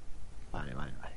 Que de Pero hecho bueno, es que- una versión que luego eh, metieron muy parecida. Bueno, no sé si llega a ser esa o la de PC en, en Panzer Dragon Horta. Está, que viene como extra. Pero sí, ese recopilatorio, huir muy lejos de él, porque yo lo tengo por coleccionismo, pero no son los juegos originales, son como una reimaginación un poco. Y bueno, el Virtual Racing no está mal del todo, no me parece una, una mala reimaginación, pero el Outrun es horrible, el Golden Age a mí me parece horrible también, o sea que, que bueno, que... No, pues eh, el, el Outrun, la versión que han sacado en Switch, muy buena, ¿eh? El Sí. Sega- debe ser la de 3DS, probablemente. Yo la de 3DS no la jugué, que dicen que es brutal. Sí, yo lo tengo en 3DS y con el efecto 3D es, es una pasada, el Outrun con el efectillo. Se Lo que un tenían poco que hacer-. Lo que tenían que hacer era, por favor, reeditar de alguna manera el Coast to Coast, por favor. Ya, pero eso, Outrun 2 eso, Coast eso va a estar to complicado. Coast, que lo vuelvan a- o que vuelva a ponerse en Steam, joder, que en Steam estuvo. Lo que pasa Sí. es que se tuvo que quitar. Pero, por Dios, sacarme. O, o, o Outrun 2 a secas, pero volvedme a reeditar eso, por favor. A lo mejor algún día sacan alguna versión HD en alguna consola de estas actuales. porque Me vale, me vale. Claro, algo. ¿por qué no? Si eso es un juego que perfectamente se puede hacer. Lo mismo que han salido clásicos de esa época mismamente en, en PlayStation 4 y PS2 Classics de estos, pues anda que no podrían haber metido ese, por ejemplo. Pues sí, claro. Con sus trofeillos y sus cosillas ahí. Oh, para- Claro, Claro. eso es- Me vuelvo, me vuelvo tema de licencia siempre. Claro. Supongo Ferrari. que los Ferrari pues no Claro, tienen claro, muy, claro. muy barata. Claro, claro. Ya está. No, pero bueno, que, que volviendo al tema, que esto de los recopilatorios es algo que ya lleva muchos años también y que, que también es una, una muy buena opción, ¿no? Yo insisto que de estos que estábamos comentando de Play 2, que hemos comentado muchos, los de Capcom y los de Taito, para mí lo- los dos imprescindibles. Cada uno tiene dos volúmenes. Y, y luego este que habéis comentado de, de Mega Drive, de la, pero el de la pasada generación, el de Play 3 360, ese, ese también está muy muy bien. Y bueno, que hay, aquí hay, hay muchos. Ahora mismo, pues estábamos comentando este que ha salido de Castlevania, pero también salió hace un mes el, el de los arcades, ¿no? Que había también Sí, unos sí. cuantos clásicos de Konami y tal. Y tiene que salir también otro más. Luego creo que es en el mes de junio o El julio. de contra. De El de contra. Contra, claro. Ese que es en junio o en julio, ¿cuándo es ese? Eh, por ahí, sí, en verano. En verano, Sí. eso es. Verano, eh, sí. Hay una diferencia de dos meses, creo que de uno a otro. Vale, Algo así. Pues, pues, por ejemplo, eso es otra forma de jugar a un producto que Que también eso- es oficial. O sea, Es curioso que, por ejemplo, ahí hay, hay cosas que a veces no, no me explico y es que han metido el Haunted Castle, que es Sí. un Castlevania de recreativa, lo han metido en los arcades Y no me- meten en el Castlevania, es que no lo entiendo yo tampoco. Eso, no sé, no, no hubiera quedado mejor en este Castlevania. Claro, y hombre. En el otro haber metido otra recreativa diferente. Pero bueno, que sus motivos tendrán, que yo creo que estas cosas no se hacen a la ligera, como se dicen a veces y tal, y habrá decisiones o yo qué sé. Sí. Y tendrán pensado, pues, dice así, todo, el que quiera los Castlevania, pues se tiene que comprar los tres, ¿no? Se tiene que comprar el arcade, el de Castlevania y el, y el pack con los otros dos, y así sacamos más pasta. Hombre, así que, desde luego. que- sa- que- sí. que- que- que esa es otra que, que, que yo luego me di cuenta más tarde cuando vi los comentarios y tal que ya simplemente el primer recopilatorio lleva mu- a engaño o sea lleva a engaño porque de hecho no pone Konami por ningún sitio simplemente te pone ¿qué es lo que te pone? Arcade Collection simplemente Sí, creo que sí. y la mayoría y el 90% creo que son shoot'em ups que no hay nada malo en esto ¿vale? o sea yo por mí genial Pero podrían haber sacado uno Pero- concreto de shoot'em ups, específicamente Eso de es, shoot'em ups. eso es Eso es, eso es. sí. Que fue un poco así. Va, Konami y sus cosas y sus y sus movidas, sus pachincos. La Konami de ahora. Sí, la Konami de ahora. Pues sí, no, la verdad que sí, pero que son buenas opciones estas también para alguien que no quiera complicarse mucho. Y además, en, en el caso de estos juegos actuales que estamos comentando, tanto estos recopilatorios que han salido ahora mismo de Konami, como lo que hemos comentado del Mega Drive Collection de Play 4, Xbox One y Switch, los que hemos comentado en la pasada generación, también con el extra de los logros barra trofeos por si alguien se lo quiere tomar un poco más a, a desafío, ¿no? Quiere- o sea, que me refiero que son extras que están, que están bien. Uno muy bueno también, que no lo hemos comentado, estaréis de acuerdo conmigo, el Rare Replay. Sí, sí, sí, sí. sí. Ah, yo es que ese Porque ese tiene, ese tiene material extra muy bueno, además. Sí, ese, ese es un gran recopilatorio. Yo creo que todos deberían ser como ese, similar. Sí, a mí me parece increíble. El planteamiento que de- tiene de ir desbloqueando cositas Sí, y tal, eso vas está... haciendo desafíos y te dan estrellas. o- ¿Eran estrellas o llaves? O no me acuerdo. Sí, te bueno, desbloqueando luego otros juegos y entrevistas y cosas. Está genial. Además que la selección de juegos me parece muy chula también y no sé. Está... Yo creo que es, es un... Además que es exclusivo, sigue siendo exclusivo de, de equipos, que es curioso. Que se ha quedado ahí, ya está, como un poco olvidado y tal. Y no sé cómo estar ahora de precio, pero llegó a estar muy barato de precio. sí, llegó a estar barato. a, a 10 eurillos nuevo. O sea, Sí. que quien no lo tenga, eso es imprescindible. Yo creo que si te gusta Rare es algo, es algo que tienes que tener, sinceramente. Hmm. Sí, no, la verdad. Y además es que como abarca todas las generaciones realmente, pues incluso aunque no conozcas mucho la compañía, también es, vamos, por el precio que vale, es una apuesta segura. Algo, algo vas a encontrar seguro que te va a gustar. Si te gusta la época de las plataformas de Nintendo 64, por ejemplo, pues vas a tener ahí cositas. Si te gustan los clásicos de 8 bits, también vas a tener. O sea, que, que es un recopilatorio bastante que- completo, creo yo. Que además ahí se mezclan un montón de plataformas. Claro. De Spectrum, de NES, Spectrum, de, NES, Super- claro. de Nintendo 64, de Xbox. Sí, y, y de Xbox 360. 360. de 360. Está, está genial, sí, sí, sí. Sí, sí. Bueno, pues eso, que son diferentes formas de, de poder jugar y, y ya está. Bueno, eh, más o menos el, lo que es el planteamiento del tema es este que hemos estado diciendo aquí. Luego ya, lo dicho, para PC, en concreto para PC, pues ahí ya hay un programa que hicimos específicamente hace ya bastante tiempo en el cual hablábamos de diferentes emuladores para los sistemas principales que hay en, en el mercado, bueno, que ha habido en el mercado a lo largo de la historia, ¿no? Pero como una alternativa, pues este programa yo creo que está bien precisamente para eso, ¿no? Para encontrar pues otras formas de, de jugar, en este caso sin tener, que de eso se trata esto, sin tener los juegos originales. Claro. Pero bueno, ya está, que, que ahí está un poco la idea. Así que, bueno, ¿queréis que comentemos un poquito? Lo digo porque como el tema nos ha salido así, que yo creo que lo hemos concretado bastante rápido, no sé si queréis añadir alguna cosa más, algo que se nos, se nos haya pasado por alto, creo que más o menos hemos tratado todo lo que queríamos tocar. Rafa, Adri, ¿se os ocurre así alguna cosita? Pues Que la verdad es que dejado no sé qué más podemos... Hemos hablado un poquito de todo, ¿no? De el tema de, de las consolitas, lo que ya hemos, estamos de acuerdo todos en que la PSP creo que es lo mejor para emular de manera portátil. Raspberry para tal, el tema de las minis... Yo creo que poquito Y más recopilatorios, puede- que era lo otro que, y los que hemos hecho recopilatorios, ahora. exactamente. Sí, los Everdrive si ya quiere ser un poco más purista. Yo solo quiero decir que, que cada uno juegue donde quiera. Ah, eso por supuesto. Que no te sientas cohibido porque te guste jugar una Raspberry Pi y, o te guste comprarte una NES Mini y te venga alguien y te diga la Raspberry Pi es mejor, ¿vale? Que no te sientas cohibido por esas cosas y que decidas tú dónde jugar. Y que hoy en día, pues incluso con el móvil, como he dicho antes, tienes acceso a, a emuladores y, y puedes jugar incluso ahí. Te compras un mandito de estos que venden por Bluetooth, Eso que es. los hay, muy baratillos y, y juegas donde quieras, sin ningún problema. Y, y, y que, que queréis jugar a 16 novenos. También. 16 no, bueno, novenos. eso ya no sé. que no pasa nada. Pero que yo no lo subáis, vea. no subáis, no subáis la foto a Twitter porque vais a flipar, ¿eh? Porque yo subí una vez una del Metroid, de del Super Metroid, y casi me comen, casi me comen. Pero bueno, no pasa nada. Que juegas Bueno. con la versión enana de Samus, tío.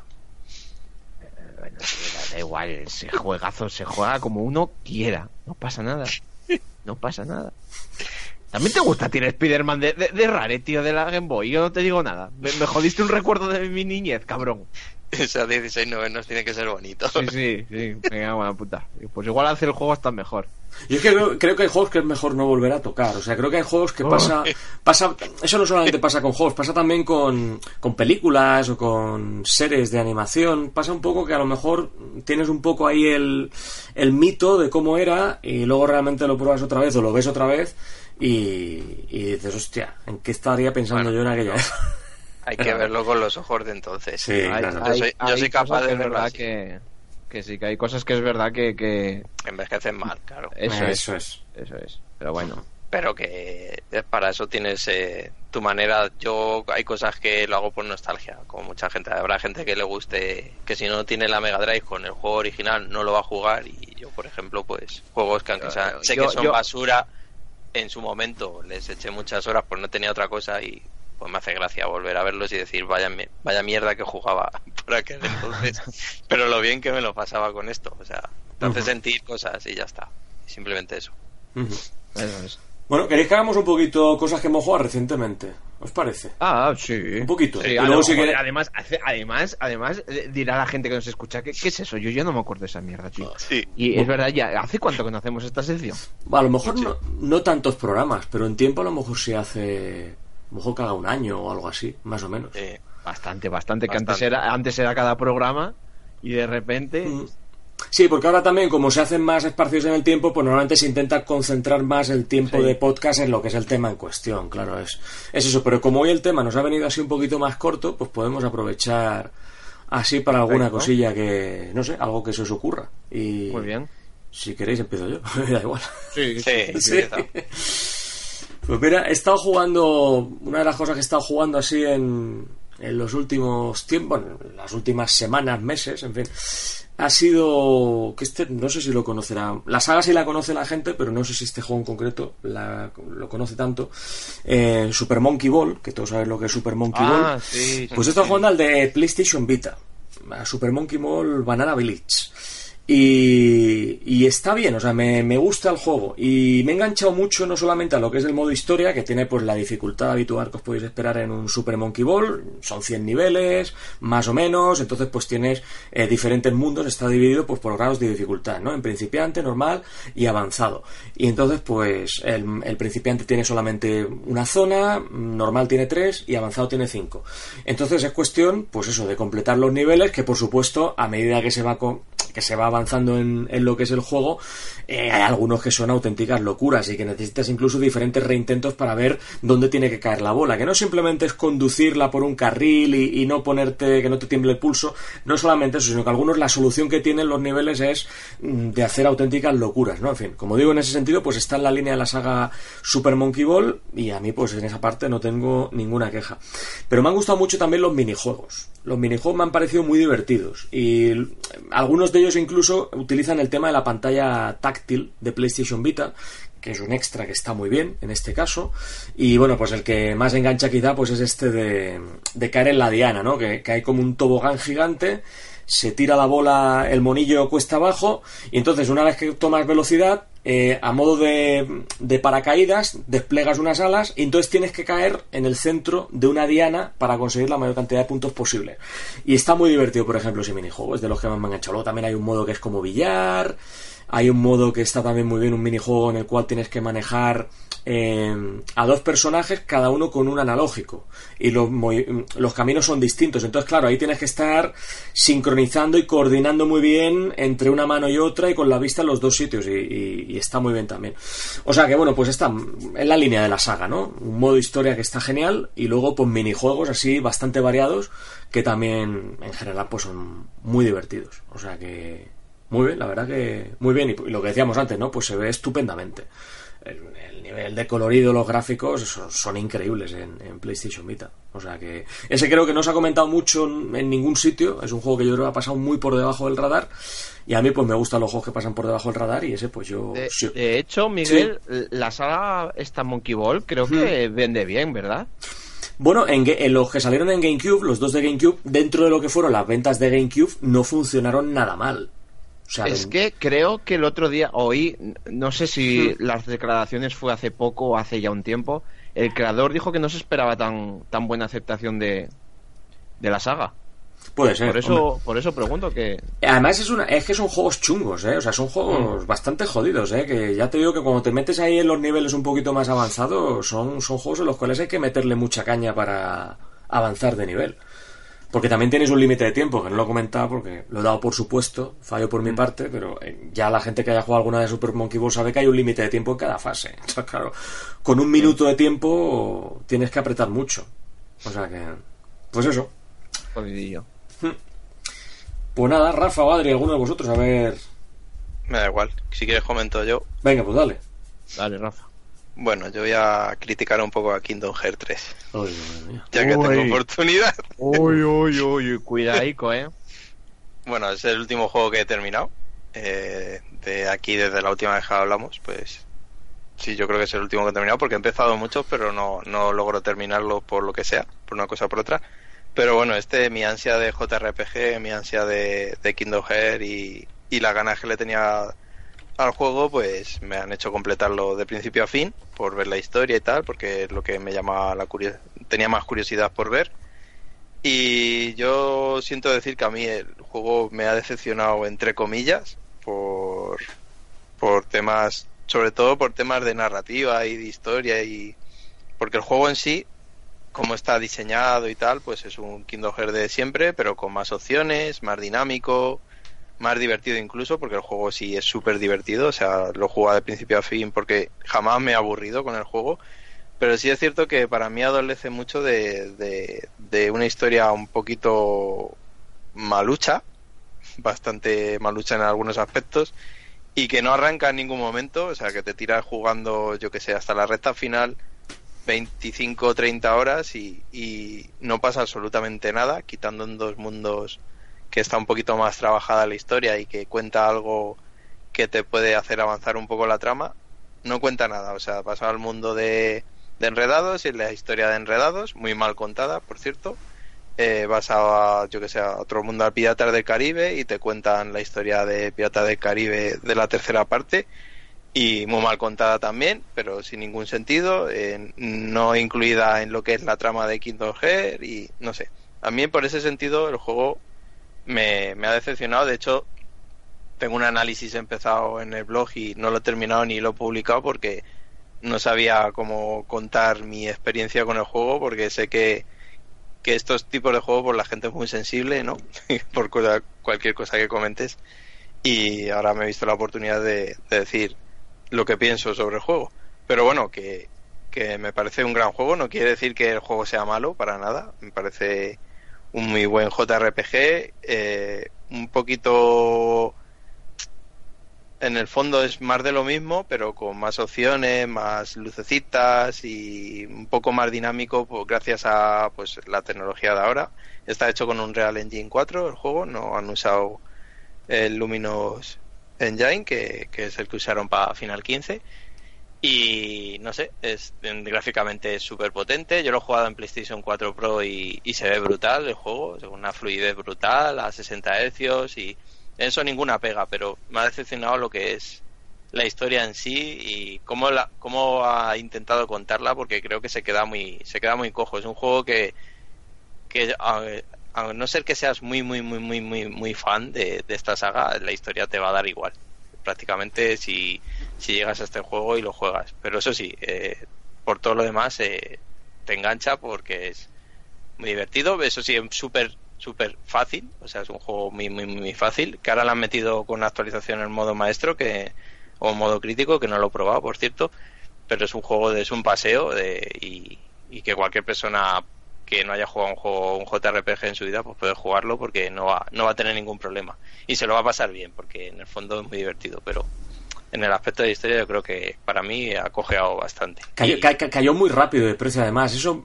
ya era un síntoma quizá, ¿no? De que no había convencido mucho en general Kingdom Hearts 3, ¿no? No, hay gente que sí que sí le ha gustado y hay gente que lo defiende y cree que está bien. Y Pero que... digo en, gen en, general, que no ha sido una recepción unánime de que es una obra maestra, que me refiero que no ha, ten no. no ha tenido la recepción ni de Kingdom Hearts 1 ni Kingdom Hearts 2, a eso me refiero. Sí, puede ser que, que, no, que haya estado un poco por debajo de las expectativas, quizás sí, sí, sí puede ser. De hecho, ahora lo encuentras a 30 euros. Eso es. Yo lo compré de salida, la, además la edición de luz esta que salió aquí en España, y porque ya os digo que le tenía muchísimas ganas, era uno de los juegos que más ganas tenía de jugar y, y para mí pues me he llevado un pequeño chasco con el juego y creo que hay mucha gente que le ha pasado algo similar a lo que me ha pasado a mí, pero que también hay mucha gente que sí que sí la ha convencido y tal pero no sé.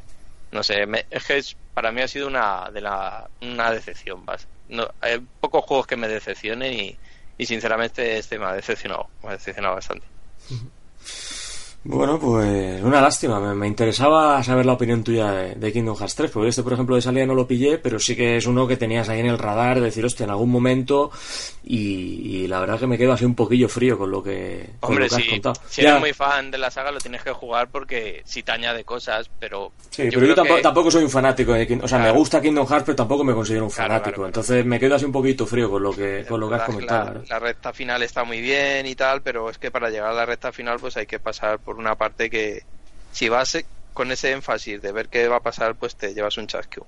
Un chasco por, Hmm. Yo me lo he llevado en ese sentido. Pero es un juego muy divertido. O sea, por ese el otro lado, yo creo que es, se deja jugar muy bien, está muy bien hecho. O sea, no sé. Yo creo que, que tiene un poco el síndrome de. Bueno, yo tampoco lo he jugado, Rafa. Y de hecho me sorprende lo de la dificultad, ya que, bueno, como sabes, estoy jugando al 1, que todavía no me lo he acabado, pero bueno, ahí estoy. Y me sorprende que, que el 1 fuese tan complicado, entre comillas. También es verdad que, que la versión que estoy jugando yo es la Final Mix. Y lo fácil que dicen que soy el tercero. Sí, hombre, el segundo tampoco era difícil, ¿eh? Era otro juego que era el, de nivel normal y tal, era un paseo. Que no es algo que, que haya pasado en este juego, pero, pero sí es cierto, no sé, es que es como hoy en día las compañías apuestan más que por un nicho de jugadores que le gustan algo, sino por abrir los juegos y, y que todo el mundo pueda jugarlo, ¿no? Que alguien que no haya jugado un JRPG, pues coja el juego y empieza a jugar. Pero ves, en ese sentido yo creo que Final 15 lo logró mucho mejor, porque Sí. también es un juego súper abierto y, y que cualquier persona que no ha jugado un JRPG en su vida puede jugar ese juego y pasárselo muy bien. Pero en ese sentido creo que, que cumple más para la gente nueva y para los fans de toda la vida. Y a mí en el otro sentido, Kingdom Hearts creo que cogea un poquito, porque yo, no sé, yo no soy fan aférrimo como mucha gente, pero, pero sí es una saga que he jugado a todos y todos los, la, los spin-off he jugado al de PSP, los de 3DS pues no los completé, pero me he visto los vídeos estos de los recopilatorios para ir al día de la historia. vamos, Este me he también, el todo 3 para también, trae, el, el 3 también trae vídeos para ponerte al día. Sí, viene una especie Vale. de resumen, pero es un resumen que, que lo cu- sí te vas a enterar, pero lo cuenta muy por encima. Pero de todas maneras es que, sinceramente, hasta que no llegues a la recta final, no vas a estar perdido en ningún momento, porque es muy, es muy facilillo todo lo que cuentas. Bueno. Pues nada, oye Adri, ahora vamos a ir contigo con, Sí. con algún juego también que hayas estado así jugando recientemente, pero bueno, eh, ha entrado aquí la llamada Mark, no sé si está por ahí disponible. Y nada, pues Mark, bienvenido, genio, ¿cómo estás? Buenas chicos, pues bueno, a tope de faena, pero bien aquí, no me lo quería perder. Un ratito, ¿no? Para, para despejarte y para aportar, que Mark siempre aporta.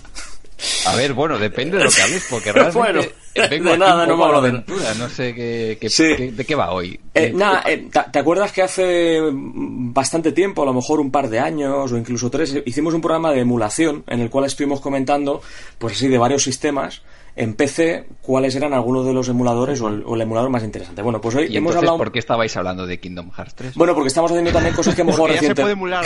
¡Corre!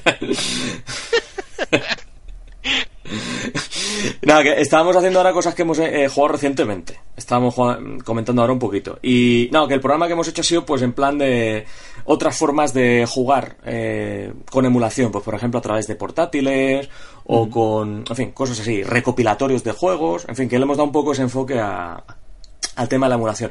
Y como se ha quedado el tema así cortito, pues ahora estábamos haciendo cosas que hemos jugado recientemente. Por eso estábamos hablando ahí de... De hecho, así el resumen rápido. O sea, que me refiero con esto a que si has jugado algo recientemente, pues ahora vas a poder aportar tú también lo que tú quieras. Eh, sí, a ver, aunque tengo poco tiempo, pero voy jugando. Alguna cosita habrás jugado, supongo. Algo Sí, así. sí, sí, a ver, sí, sí. A ver, Ah, ah, de no, hecho, la ahora... pregunta, la pregunta cla- clave no es ¿a qué has jugado, Mark? No, Mark, ¿cuántos platinos te has sacado en todas Plati- estas semanas? platinos creo- nos has dicho. De- uh, o sea, en Steam con logros al 100%. Eh, solo todo, todo en general, 3DS, lo- a lo que hayas jugado. Ah, bueno, sí, ahora estoy con el Staffy de Game Boy Advance, me pasé el primero, me pasé también el Dai Gya- Gyaku- Dai Gyakuten Saiban, ah, perdón, lo voy a decir bien, ¿eh? Dai Ujú. Gyakuten Saiban, Naruhoudou Ryonosuke no Bouken. Me cago en... ¿Vale? Aquí, aquí se acaba el programa ya. Sí, sí, yo creo que ya puedo cortar. ahora, ahora comentaré de qué va el juego porque realmente es famoso. Resident Evil 2, bueno, Resident Evil 2 no saqué el 100%, ¿eh? Me lo pasé y ya está. El Pokémon Let's Go también le, he metido caña. Estoy con el Smash, pasa es que llevo ocho horas y, no llevo ni, la mitad del mapa. O sea, voy avanzando. El Sekiro lo dejé un poco abandonadete porque es que es un juego que requiere, que me frustra mucho. Entonces he decidido jugarlo ya en verano tranquilamente. Ahora mismo no está, no, no puedo, que no quiero que mi corazón sufra. Así que el Sekiro está paradito. He retomado el Nino Kuni 2, pero bueno. Pero 100%, nada, un de juegos solo.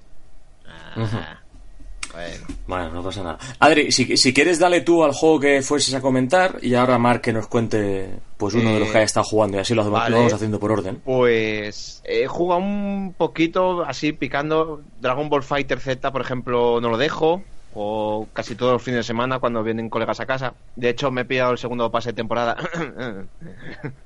me cago en la fútbol. al final me sangran por todos los sitios, macho. Sabes, que es un juego de Arc System Works y que cuando acaben pase temporadas te van a sacar la versión completa en físico. Lo sé, lo sé, lo sé. Y la comprarás. Pero hay que jugar a Goku GT, hay que jugar con Goku GT, tío. Que, todavía no lo he probado, me pillo el segundo pase y aún y no luego sacarán la versión mejorada de esa versión completa. La madre que los parió, macho, sí, de verdad.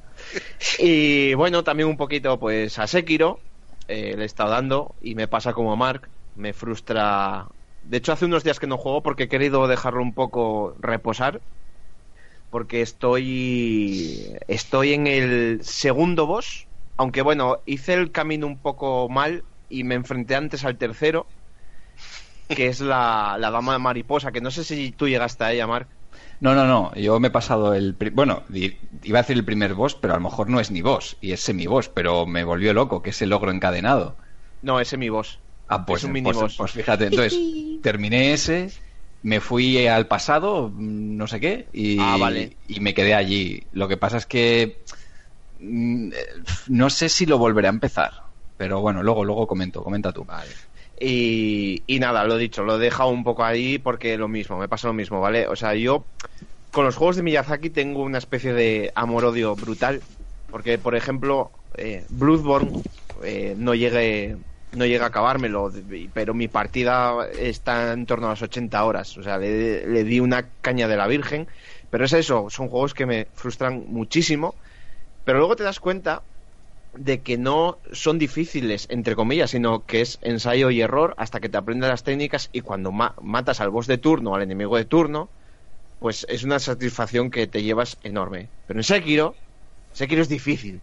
Sekiro es muy difícil, ¿vale? O sea, entre comillas también, porque una vez domines el parry, que es el, como decir, el, contraataque, aquí olvida, olvídate de, Dark Souls, olvídate de Bloodborne, ¿vale? Este es un juego mucho más rápido, mucho más de reflejos y, juega mucho contigo. Eh, y eh, eso, que era lo que tú comentabas, Mark, que, que, que, hay veces que te sacaba de, de y que decías tú que era algo súper injusto. Eh, sí, si queréis empezamos el famoso debate de la dificultad de los videojuegos que ha traído tan ah, el Sekiro, porque la verdad es que... No, a ver, respecto al Sekiro, creo que lo reempezaré porque ahora llevo ya pues un mes o un poco menos sin jugarlo. Y claro, yo creo que retomarlo después de dos meses sin jugar va a ser muy doloroso. Entonces yo creo que lo volveré a empezar. A ver, eh, el juego está, muy, o sea, artísticamente increíble, todos los aspectos, o sea, versión, PC, ¿verdad, Mar? Sí, versión PC. Eso es. Yo PC 4 Pro. Gráficos, música, o sea, genial. Técnicamente no es gran cosa, hay que decirlo, pero, es que artísticamente es genial, increíble. Los controles son buenos, se juega muy bien y me encanta lo que es la, la ambientación el doblaje, bueno, yo he puesto el doblaje japonés, no sé si tiene doblaje en inglés. Yo también. ¿Tiene doblaje en inglés? Por cierto, es que no lo sé. Creo que sí, y español también. ah, español, también. ah, vale. claro, es que yo dije, tío, es un juego de samuráis y... Claro, claro, yo lo puse en japonés. Yo ni siquiera sabía que estaba en castellano, pero bueno. Sí, está en castellano doblado, sí. Y pues no quiero, prefiero no probarlo. y, y, la verdad es que está muy guay el juego, el sistema de juego está muy bien, es te van dando poquito a poco pinceladas de cómo se empieza poco a poco porque es, es, muy complejo, tiene muchas cosas. Lo que has dicho tú, el parry, al final es una de las de las mecánicas más básicas, pero es que luego hay un montonazo de cosas más. Entonces te las van dando poquito a poco, eso está muy bien, está muy bien diseñado. El diseño de niveles es excepcional porque es un juego que no es de matar, bueno, a ver, sí, es de matar enemigos, pero sobre todo también tiene un... Prima el sigilo. Sí, sí, sí, tiene un componente de sigilo brutal. Entonces el diseño de niveles es brillante, no tengo ninguna, o sea, no tengo ninguna queja. Tema dificultad.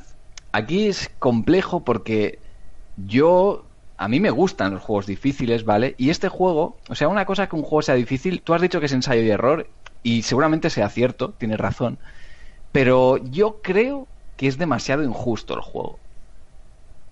Y yo qué sé, yo he jugado muchos juegos de ensayo y error que me han frustrado, que al final me los he acabado pasando, pero me han frustrado cuando estaba en el final, cuando quería sacarme el 100%. Pero es que Sekiro te frustra desde, desde el primer. Que yo pensaba que era el primer jefe, me acabas de decir que es el primer semiboss. O sea, imagínate.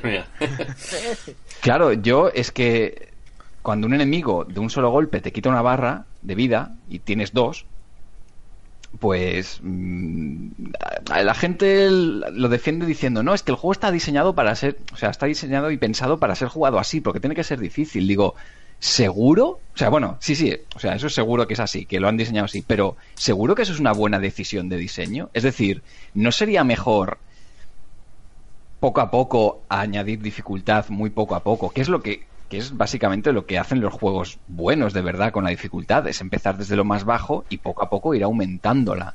Según tu jugador va adquiriendo habilidad con los mandos, con los controles y tal, poco a poco tú vas subiendo la dificultad. Pero es que Sekiro, el principio parecía muy fácil, el primer tutorial de, hombre, la gente se está quejando por nada, llegó a ese jefe y me, y me funden. Y joder, que yo me he pasado he hecho cosas muy locas ¿eh? en el mundo de los videojuegos, que me saqué el 101% del Kid Icarus Uprising, que para mí yo creo que es el mayor logro que he hecho en mi vida en el mundo de los videojuegos. Ese es, ese, ese, ese es candidato seguro, ¿eh? Tienes ¿No te rompiste pasar... la muñeca, Mar? No, no, para nada, para nada. Y, y, eso para mí ha sido el mayor logro de mi vida. ¿Lo, jugaste con el stand este que había, el que no, te venía... No, no, ah, no. el stand. No, yo el modo historia, el modo historia lo jugué, primero lo jugué con la 3DS, me lo pasé, le empecé a meter muchísima caña a los logros pero llegó un punto que dije, Buah, ya no puedo jugar más a esto, me estoy volviendo loco. Y al cabo de un par de años lo retomé y dije, no, no, a sacarme el 101%. Y lo jugué con 2DS. Y lo jugué muy cómodo, ¿eh? Con 2DS. Amigo. Sí, sí, como es plana y tal, con pues... 2DS, cuidado, ¿eh? El, el, agarre de la 2DS es, claro, muy, claro. es muy cómodo, ¿eh? Claro, La claro. 2DS. Es, es horrenda, pero es cómoda, Sí, es que feo, feo. Bueno, que, que, que me saqué el 101% de ese juego, pero claro, ahí me frustró porque quise sacarme el 100%, pero es un juego que la dificultad es genial porque tú te la regulas a tu gusto. Entonces, el Sekiro, ellos se han defendido como diciendo, no, es que tiene que ser difícil. ¿Por qué tiene que ser difícil? El Celeste, que es un juego que también me ha frustrado, ¿vale? Pero ¿por qué he querido sacarme el 100%? Es un juego que considero que es difícil y también es de ensayo y error, ¿eh? Sí. Eh, al final, Yo es bueno, que- error y habilidad. Yo... Pero, pero el celeste tiene un modo, o sea, tiene un modo de dificultad fácil que yo no lo llegué a probar porque no quise probarlo. Pero cuando te sale el menú te dice, mira, existe un modo fácil porque queremos que todos los jugadores jueguen al juego y no se frustren.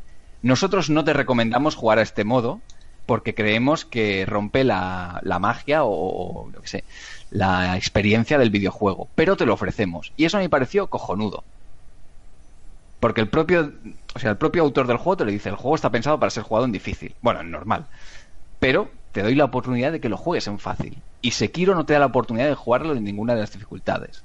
Entonces, yo respecto al tema de la dificultad de los videojuegos y el Sekiro en especial, y acabo ya mi monólogo clásico, es que no estoy de acuerdo en que la decisión de diseño de este juego sea que sea difícil desde el principio. Considero que siempre, cuantas más opciones haya para los jugadores, mejor. Y ojo, que yo me lo pasaré. Y no, no voy a decir que es un mal juego porque no lo es. Pero esto yo creo que, en mi opinión, sí que debo criticarlo. Que ahora me, parece, me aparecerá gente y me dirá, oh, es que eres malísimo jugando, yo me lo paso en dos horas y en, en, ram- en, en No, speedrun y no eso- sé qué. Eso, eso, eso, Que, como no, siempre, que, que existe, que existe esa gente. claro, y me claro, parece cojonudo. Pero luego viene gente y me dice, joder, los Mega Man, ¿cómo los puedes jugar? Digo, hostia, pues Mega Man es mucho más está. fácil que el Sekiro. El Mega Man es un regalo. pero ahí, ve- ahí viene la... Es que yo, yo quería decir una cosa. Yo, claro, yo a Sekiro no lo, no lo he jugado, ¿vale? No lo he probado todavía. Pero, pero sí quería decir una cosa, porque esto ya lo he oído por varios sitios y, y, y, y creo que por ahí van los tiros. Yo lo que creo que pasa con este juego, seguramente, insisto, sin haberlo probado, pero basándonos en los precedentes anteriores de la compañía, es que los juegos de Front Software, antes de... Que, que pueden ser ensayo de error y todo lo que tú quieras, pero yo creo que antes incluso, y, y encima de eso, está algo mucho más fundamental que es que eh, se tienen que aprender a jugar, o sea, como que son juegos que, que lo que es la técnica y lo que es el aprendizaje de cómo jugarlo es más importante que el ensayo y el error, más importante que saber qué patrón tiene un jefe, tal. No, Yo- sí, sí, los patrones No al lo final. dudes, sobre todo en Sekiro, ¿eh? Tienes Sí, que aprenderlo. Ese es el todo. tema. Y entonces yo, yo creo que, que- que el tema tiene que ir mucho más por ahí. O sea, yo lo hablo esto a ciegas, insisto, pero creo que el, el- el tema de, de la dificultad en este juego seguramente va mucho más por ahí, porque eh, quizá el aprendizaje, pues a lo mejor, no lo sé, a lo mejor no han sabido integrarlo de una manera un poco No, no, no, más gradual, ¿no? No, no tengo el idea, aprendizaje ¿eh? es genial. O sea, yo creo que Vale. los tutoriales que te van dando a cuenta gotas, te los van dando un poquito a poco por- para, para no meter Mm. demasiada información de golpe, eso está genial. Y los patrones de los jefes al final, los ataques, hasta donde yo he llegado, que he jugado contra dos o tres jefes, bueno, semijefes, los patrones de ataque se ven, ¿vale? Y se pueden, y se pueden esquivar. Lo que pasa es que el margen de error que tienes es ínfimo. Mínimo, sí. Y luego hay otra mecánica que no me ha gustado, que es que tienes vidas infinitas, evidentemente, y puntos de guardado prácticamente delante de cada jefe, pero cuanto más mueres, más jodido se vuelve el juego. Porque si mueres y has usado un objeto de cura o lo que sea, cuando revives, ese objeto no lo tienes. Y no puedes cargar partida porque el cabrón te guarda partida cuando mueres Claro, eso es. para que no puedas reutilizar, hacer el truquete que hago yo en muchos juegos de, vale, me han matado, pues cargo partida y tengo todos Claro. los objetos que he utilizado. Claro. Y luego, cuanto más mueres, va subiendo el porcentaje de... No me acuerdo cómo se llamaba. Bueno, hay, hay una mecánica Ayuda que... invisible. No Ayuda acuerdo. invisible era, o, o cómo, cómo era lo de la dragón. El, No, caso, el está en Bueno, que si, va- si tú mueres, la- los NPCs van empezando a encontrarse mal y empiezan a toser. Y va bajando, es entonces, cuanto más sanos están los NPCs, por así decirlo, mejores son los precios de las tiendas, mejores son las recompensas. Pero entonces, bueno, claro, eso, eso, eso si, utilizas el segundo resucitar, ¿eh? ya, claro, pero es que yo ese jefe me lo tenido que pasar usando el segundo resucitar y muriendo como 20 Claro, yo, veces. yo en cuanto gasto el primero ya no lo intento más. O sea, vuelvo a repetir otra vez el combate porque no, porque es eso, baja el porcentaje de la dragón gripe o algo así se llama. Sí, sí, Que luego, exacto, era una gripe, luego sí. cuando avances más, cuando avances más en el juego eso lo puedes subsanar de una manera, Sí, ¿vale? ya me lo imagino que habrá objetos que te ayudarán a... Pero claro, encima te dicen, bueno, si pasa esto, encuentra al NPC que tose y cúrale. Y te da la, y te da la cura. Pero me he dado mil vueltas por todo el escenario y no he encontrado a nadie que Tienes que tose. avanzar más, tienes que avanzar. ya me lo imagino. Pero claro, entonces llegué a un punto que me bloqueé de... Claro, la dificultad es tan alta desde el principio del juego que yo morí. No me han dado... No me han dejado aprender a... O sea, sí que me han enseñado las mecánicas de juego, los controles y tal, pero no me han dejado tiempo para habituarme. Eh, ahí, pero a ver, ahí, ahí, ahí, eso, eso, eso, es más a lo que yo me refiero. ¿vale? Que, que- y habrá que- gente que esto claro. dirá, no, no, porque así es mejor, y, y será su opinión, y me parecerá muy bien. Yo, sin embargo, opino que creo que un juego debe tener una curva de dificultad bien medida, y Sekiro no tiene curva de dificultad. Sekiro es, es, es una línea recta que empieza desde arriba el todo. Y a lo mejor luego sube más, no lo sé, pero seguramente sí. Pero si empiezas ya desde arriba, pues bueno, yo mira, creo ejemplo- que ahí hay una mala decisión. El logro encadenado, Mark, eh, eh, a mí es el de los bosses que me he enfrentado hasta ahora el que más me costó, ¿vale? De hecho, subí un vídeo a Twitter graciosísimo donde me caigo justo cuando le queda un golpe. Hostia. La madre que me parió. Está en mi Twitter, ¿vale? Y, y es el que más me costó de todos. Y en la. Dama Mariposa, que es de, la, de los bosses más hijoputas del juego, me lo cargué a la cuarta. Entonces, hay ciertos jefes que te costarán más y otros que te costarán menos. Y luego encadenado, sobre todo las puñeteras cámaras, porque esto From Software, no- no- por mucho que lo intente, no, no hay manera de que mejore las cámaras de, de sus, de sus juegos. Estoy te va a traicionar más de una vez, ¿eh? Te va a traicionar muchas veces. a veces, a veces me ha jodido, eso es verdad, sí, sí. Sí.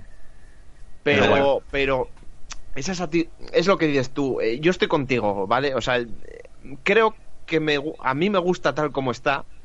que no le bajaré la dificultad, aunque a veces lo desearía. pero también es, es hecho en falta esa curva de aprendizaje. Pero porque son, de- juegos de- son juegos muy técnicos normalmente, Yo es a lo que me refiero. eh, por decir, yo yo no lo he jugado, ¿vale? Eh, no soy muy fan de los juegos de From Software tampoco, porque no, no, no me llaman la atención, por una cosa o por otra. Pero yo creo que aquí, eh, si el autor o el que ha diseñado el juego lo ha decidido hacer así, yo pienso que, que es su obra y que, y que Por hay que supuesto. hay pero que eso no- respetarla. Y también creo que Sekiro no es un juego para todo el mundo, es un juego de nicho, en realidad. Y creo que gente que se piensa que va a jugar a un Uncharted o yo que sé, o a un Call of. Duty, se ha puesto a jugar a Sekiro y se ha pegado, se ha pegado Sorpresa. una sí, hostia sí. contra una pared. Entonces, yo creo que, que sí, que eh, yo te entiendo, Mar, que para ti un diseño de un juego perfecto es el que empieza flojo y va subiendo la dificultad, que eso yo también lo comparto. Pero es que creo que la apuesta en este juego es que sea difícil desde el principio. Y si me decís que cuando mueres el juego se vuelve peor, es que te está invitando a que no falles. O sea, Te está que- llamando manco. Claro, lo que buscas es que seas un jugador perfecto y que perfecciones la A técnica. ver, yo también he cometido el error de empezarlo a jugar en una época en la que sabía que no debía empezarlo a jugar porque no tengo el tiempo suficiente para dedicarle. Claro. Entonces, a lo mejor el jugar tan esporádicamente me ha sido negativo. Pero Claro. yo sé lo que quieres decir, Rafa, y estoy de acuerdo. Es la decisión del, del autor, lo ha decidido hacer así y tenemos que respetarlo. Sí. Pero que sea su decisión no significa que sea o que yo considere que es una buena Claro, decisión. claro. Claro, pues ¿Vale? Él lo ha decidido hacer así, vale, pero no tiene por qué ser bueno que lo haya hecho así. Ya, Yo ya, pero- creo que si le puedes dar un abanico de dificultades a todos los jugadores, mejor que mejor. El que se lo quiera pasar en ultra difícil, pues que se lo pase en ultra difícil. yo creo eh, lo que estaba pidiendo la gente es que metiera un modo fácil. ¿Pero por qué? ¿Por qué va a cambiar su idea del juego si el juego es así? No, ahora de- ya de no, hecho- ahora ya no, claro. De hecho, hay juegos que en el nivel de dificultad fácil o incluso normal no son buenos juegos. No, se parecen en nada si lo juegas en la máxima dificultad. Creo que la experiencia se estropea muchísimo y de hecho hay mucha gente que juega directamente a los juegos en fácil pues, porque quieren pasárselo sin más y, y eso creo que la experiencia al final de lo que el propio autor te quería transmitir se pierde.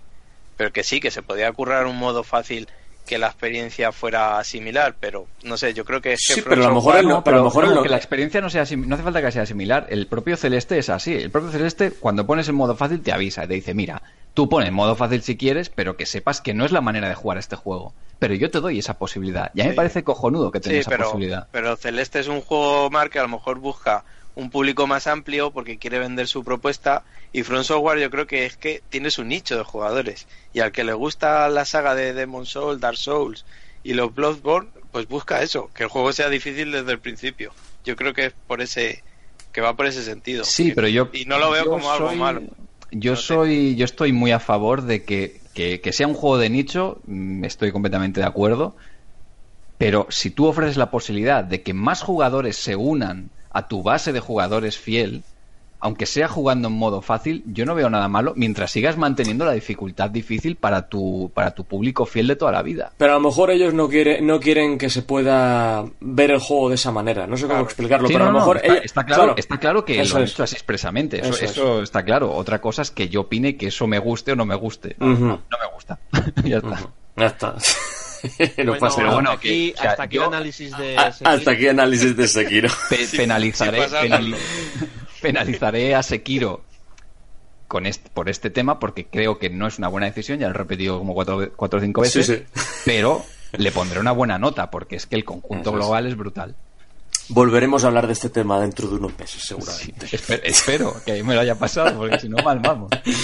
A ver Miyazaki cuando nos escuche qué opina, a ver lo que le parece lo que hemos dicho aquí. Pero que, que sí, bueno, que es, es, seg- es seguramente una, una interpretación o, o una forma de cómo quiere cada uno transmitir su, su producto, su obra, ¿no? Y ya está, está clarísimo. Y ahí pues habrá quien estará más de acuerdo y, y menos. De hecho aquí pues entre nosotros pues había también división de, de opiniones, lo cual está genial. Bueno, eh, ¿qué hemos comentado? ¿Un juego cada uno, no? ¿O cómo ha sido esto? Sí. Más o menos, ¿no? Hemos hablado aquí entre todos. Lo digo porque si queréis, como vamos a estar 10-15 minutitos más, y habíamos propuesto también al principio del programa, que podíamos hablar un poco de lo que es pre-E3, la previa del E3. Eh, Lo habéis dicho sobre todo vosotros dos, Adri y. Rafa. Sí. Si queréis Sí, podemos claro. hablar un, un momentito. Yo, mm, así por ser muy breve, es un E3 en el cual tengo serias dudas del... ¿Cómo decirlo? Del nivel de calidad global que va a haber en el evento. Es decir, creo que puede ser un E3 flojete, aunque en el caso concreto de alguna compañía, eh, léase Microsoft, creo que podemos tener cosas interesantes. Pero así en global, sumando en global todas las compañías, creo que puede ser un E3 no sé, me da a mí esa sensación, ¿eh? ¿eh? por varias razones que ahora podemos ir comentando entre todos, pero así sobre el papel es un E3 que no me da tan buena sensación como años anteriores. No sé por qué. yo, creo, yo creo que la máxima expectancia para todos, yo creo que va a ser Microsoft. O sea, yo creo que es de la que más esperamos. Eh, todos, todos estos rumores que hay con, con Ninty, eh, su nueva consola, que espero que, que se diga algo. Eh, a ver si enseña alguna nueva IP y todo el tema, ¿no? Y que bueno, que está sola, entre comillas, no tiene a su máximo rival que, Sony. Y entonces, pues no sé, tengo bastantes ganas de ver qué, ofrecen. Y bueno, demás conferencias, pues Square Enix está también por ahí. Eh, la propia Nintendo con, con, su Direct, que espero. Yo, mira, esto lo digo en serio, ¿vale? Y, creo, y creo que Mark, tío, y creo que Mark va a estar conmigo. A ver, a ver. Eh, Ninti, Ninti, Ninti, saca sistema de trofeos, por favor, te lo pido. Por favor. lo, he dicho, mil, lo, he dicho, mil, veces, ¿vale? Se Yo lo no va a poner Microsoft, Adri. Se lo va a poner pues, Microsoft. Pues, bueno, no, Microsoft ya lo ha puesto. Ya lo tiene. el Cuphead está, ligado, está, ligado, a tu cuenta, si no me equivoco, tu de cuenta Microsoft. Sí. Eso es, eso es. Pones tu idea ahí y... Pero ¿por qué no sacan un sistema de logros, tío? Pero si, eh, si es que la peña lo demanda, es que eh, eh, eso es lo que me lo que me extraña a mí. Me estoy dejando pasta en la Switch, joder. Yo el, tema de los logros, siempre lo he dicho, no lo veo algo necesario. Pero mola. Pero a día de hoy todas las plataformas lo ofrecen. No, no molesta, o sea, si no te gustan los logros, pues pasas de ellos y ya está. Y a la gente le gusta. Entonces, ¿no es necesario? Sí, no lo es. Pero a estas alturas yo creo que debería serlo. Yo, es mi máxima apuesta para E3. Hombre, y ahora, que es de, y ahora que es de pago además el online, me refiero. que, tiene sentido porque ahora ya dices, hostia, vamos a dedicar un poquito de presupuesto a, darle el capricho, que no es un capricho, que es lo que está diciendo Mar, más que capricho, en los tiempos que corren es casi casi algo que, no digo que sea obligatorio, pero hombre, es, es algo que, que está bien darle a tu público creo yo. Dicho esto, también digo yo que a mí me encanta jugar un juego de Sakurai y que los logros estén integrados dentro del juego. A mí me encanta jugar el Smash Bros. y que a, cada batalla que te, después de cada batalla te salta la pantalla de logros, pum, has sacado esto y te regalan una canción, un escenario, un claro, ahí está, eh, eh, porque lo hacen muy bien, sobre todo el, Ultimate. Y, y, otra cosa más que a ver si el este el Kojiman me cago en 10, que ya va siendo hora, ya, ya cansa, ¿eh? Mira que yo tal, pero ya cansa el tío, ¿eh? Ya está bien. Deja de colgar fotitos con el tráiler y tu figura propia, cabrón. A ver, yo ahí tengo la teoría de que, de que esto se tenía que haber enseñado hace un mes y Sony lo está atrasando para su, su conferencia, su no conferencia, lo que van a hacer antes del E3, porque seguramente que harán un evento. Y se lo están guardando para ese momento. O durante el E3, ¿eh? O durante el E3, tipo, Nintendo Direct, ¿no? Yo me juego cualquier cosa que va a ser durante el E3. Sí, y, después de Microsoft. Yo también lo creo. Van a esperar, eso está claro. Aunque yo creo que este E3 va a ser un poco como el E3 de la, de la hermandad del videojuego, por así decirlo. ¿Os acordáis de la foto que salía Reggie y tal, y salían los tres. Awards, Pues yo creo que este 3 va a ir un poco por ahí, porque ya se habla de que Sony y Microsoft están trabajando para ir juntos en temas de online, con la inteligencia artificial y no sé qué. Lo que habéis dicho de Microsoft haciendo cosas para Nintendo. Esto va a ir un poco más a quitar la, la, pues la exclusividad de mi consola a mi consola y un poco más a abrir un poco lo que es los videojuegos y, y que cada uno juegue donde quiera, ¿sabes? Que no haya tanto de, yo que sé, que te tengas que comprar tres máquinas para jugar a lo que te gusta, ¿sabes? Que con una puedas jugar a todo, que es lo que yo al final creo que buscamos todos, sinceramente. Y eh, de parte del E3 yo tengo muchas ganas de ver ese Final Fantasy VII Remake, Hombre, seguramente que... Sí, ese tiene que caer ya, claro. Que van a enseñar un montón y gameplays y todo, porque creo que está más avanzado de, de lo que parece o de lo que la gente cree. Y de Microsoft tengo muchas ganas por ver a ver si de una vez por todas lanza, se tiran a la piscina y enseñan algo potente ya de verdad. no solo una máquina nueva, que a mí quizás es lo que menos me interesa. Da igual eso, todo, sí. Eh. Pero que se lancen a la piscina y nos lancen juegos que, que prometan, ¿no? Eso que han comprado tantos estudios, pues que, que Claro, enseñen, es. enseñen qué están haciendo ya de una vez por todas. Y por parte de Sony, pues espero que, que le dé una buena respuesta a Microsoft en plan de, pues yo qué sé, de que enseñen ya el de las Sofas 2, que hace tiempo que no se ve nada, eh, El Death El- Stranding. el Death Stranding seguro que va a estar y más... Me huelo, me huelo algo, y ojalá sea verdad, eh, me huelo algo de Capcom, quizás Resident Evil 3 Remake o Resident Evil 8. Tan pronto- Dino, Cri- Dino Crisis. Dino Eh, Crisis se rumorea muy fuertemente, eh, que, que por cierto, Dino Crisis, bueno, eh, esto, cuidado. esto, en esto no, Microsoft. eso se nos esto no sé si se ha confirmado 100%, pero creo que un nuevo Splinter Cell, Sí, de también. hecho, de- de hecho Mm. lo puse yo el otro día en, Sí. en- Fable en- también, en nuevo. Twitter, que estaban ahí de cañas los tíos de Ubisoft y dijeron, aquí celebrando eh, el nuevo no sé qué de Splinter Cell, y dices tú, joder tío, ¿eh, ¿en serio estás anunciando un nuevo Splinter Cell mamao? Yo lo que Sí, veo sí. es que Sony le hace falta el último empujón, porque hay juegos que se han quedado un poco a la estacada, ¿no? Porque, no sé, de verdad que, que quieren, pues no quieren hablar de ellos y lo quieren guardar para el último momento, ¿no? Porque es lo más lógico hoy en día que, que te guardes la información y, y lo sueltes ya y digas, en cuatro meses está en la tienda, ¿no? Pues hoy en día con la información de Internet y todas las especulaciones que se hacen y lo mal que se hablan de los juegos antes de que se lancen y todo eso, pues viene bien. Pero le falta como ese sprint final, ¿no? No sé. Pero ¿creéis, creéis que puede ser, lo lanzo así, ¿eh? ¿Creéis que puede ser que, que, que también, a- además de las dificultades que puede tener un desarrollo, de, de todo lo que ya sabemos, que se esté intentando estirar la goma un poco con alguno de estos juegos para sacarlo de salida con PlayStation 5, al igual que por ejemplo en su momento hizo Nintendo con eh, Breath of the Wild?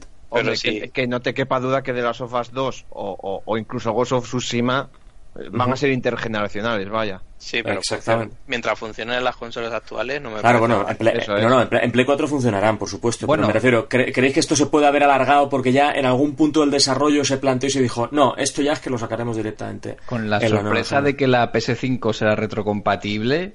Bonita, ¿quién sorpre- sabe? bonita sorpresa esa, por Sí, cierto, quién sabe, a lo mejor no se dignan a sacar el juego en PS5 y solo sacan la versión de PS4. ¿Quién sabe? Puede ser, puede ser. también. Lo dudo porque aquí lo que, lo que buscan es la pasta. El money. Porque ellos te van a decir, sí, sí, es retrocompatible y además te lo va a rescalar a 4K. Pero la versión nativa de PS5 irá a 4K reales y tendrá mejores no sé qué y más Bueno, cosas. eso lo dudo, ¿eh?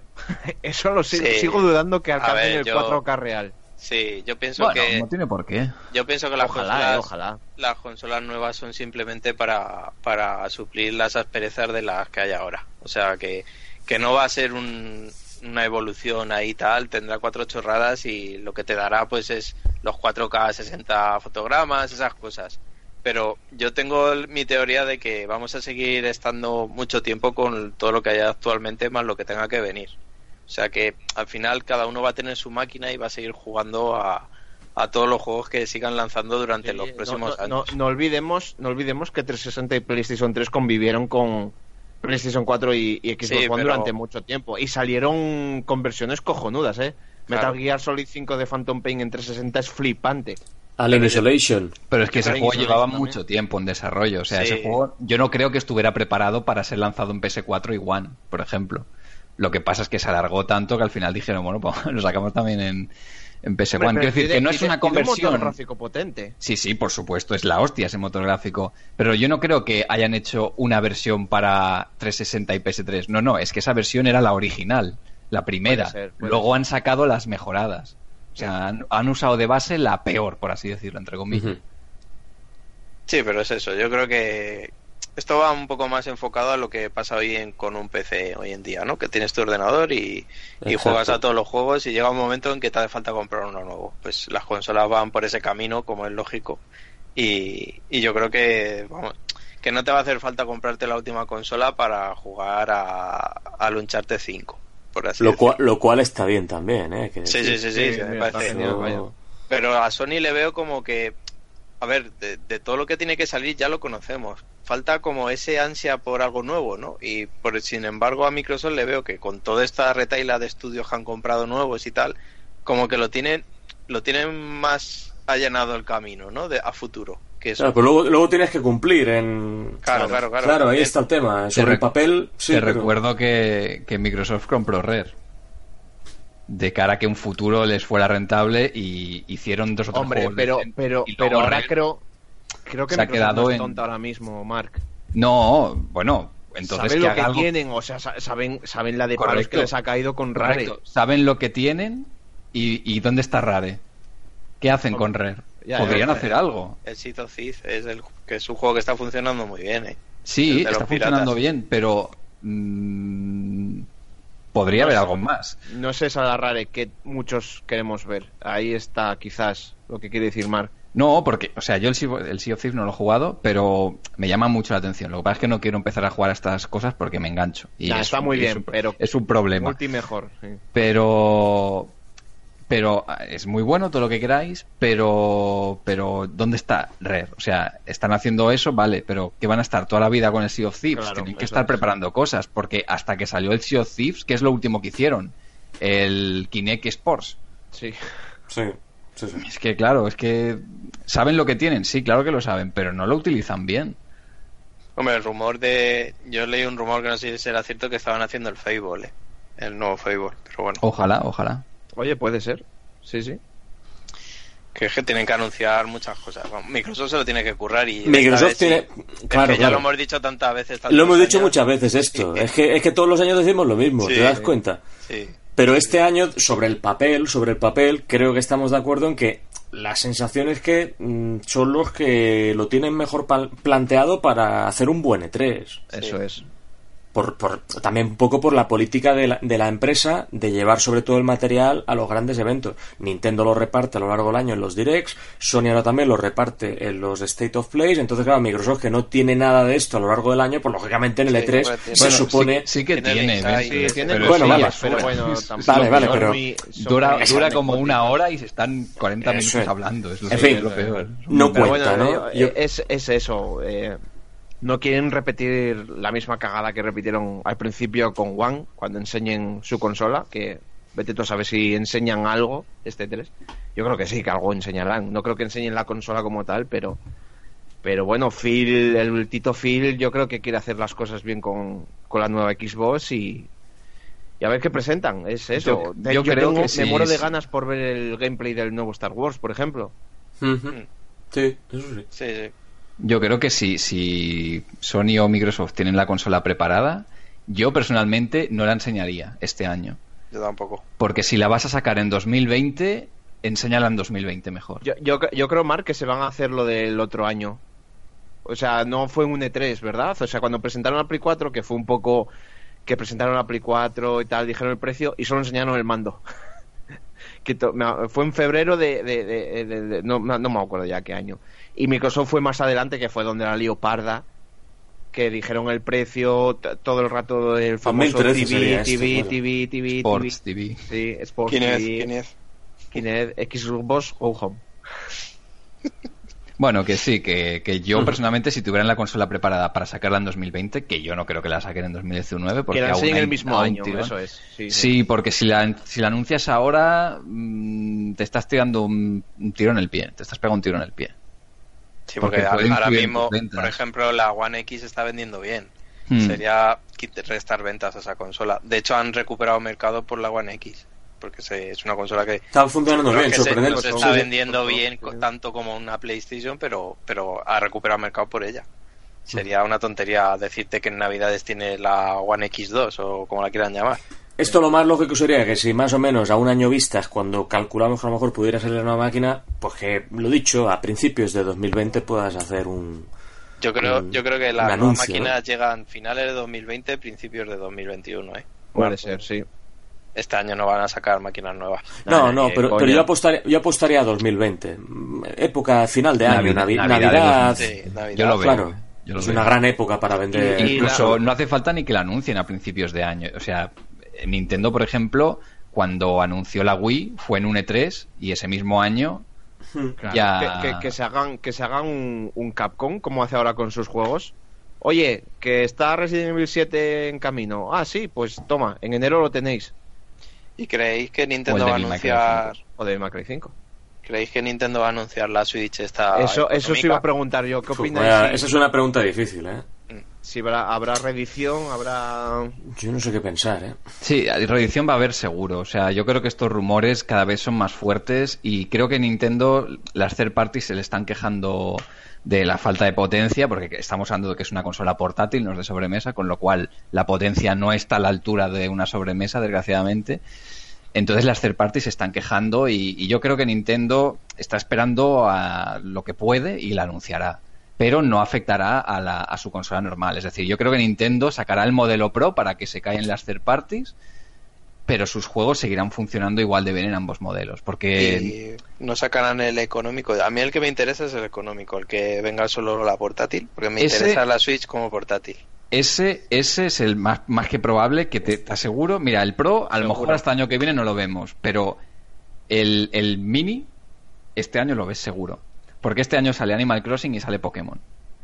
Y si, Pues sí, y si- serían- se- y si buen pack. recordamos el año que salió, por ejemplo, el Pokémon XY, el primer Pokémon de 3DS, qué casualidad, un mes antes salió la 2DS. ¿Por qué?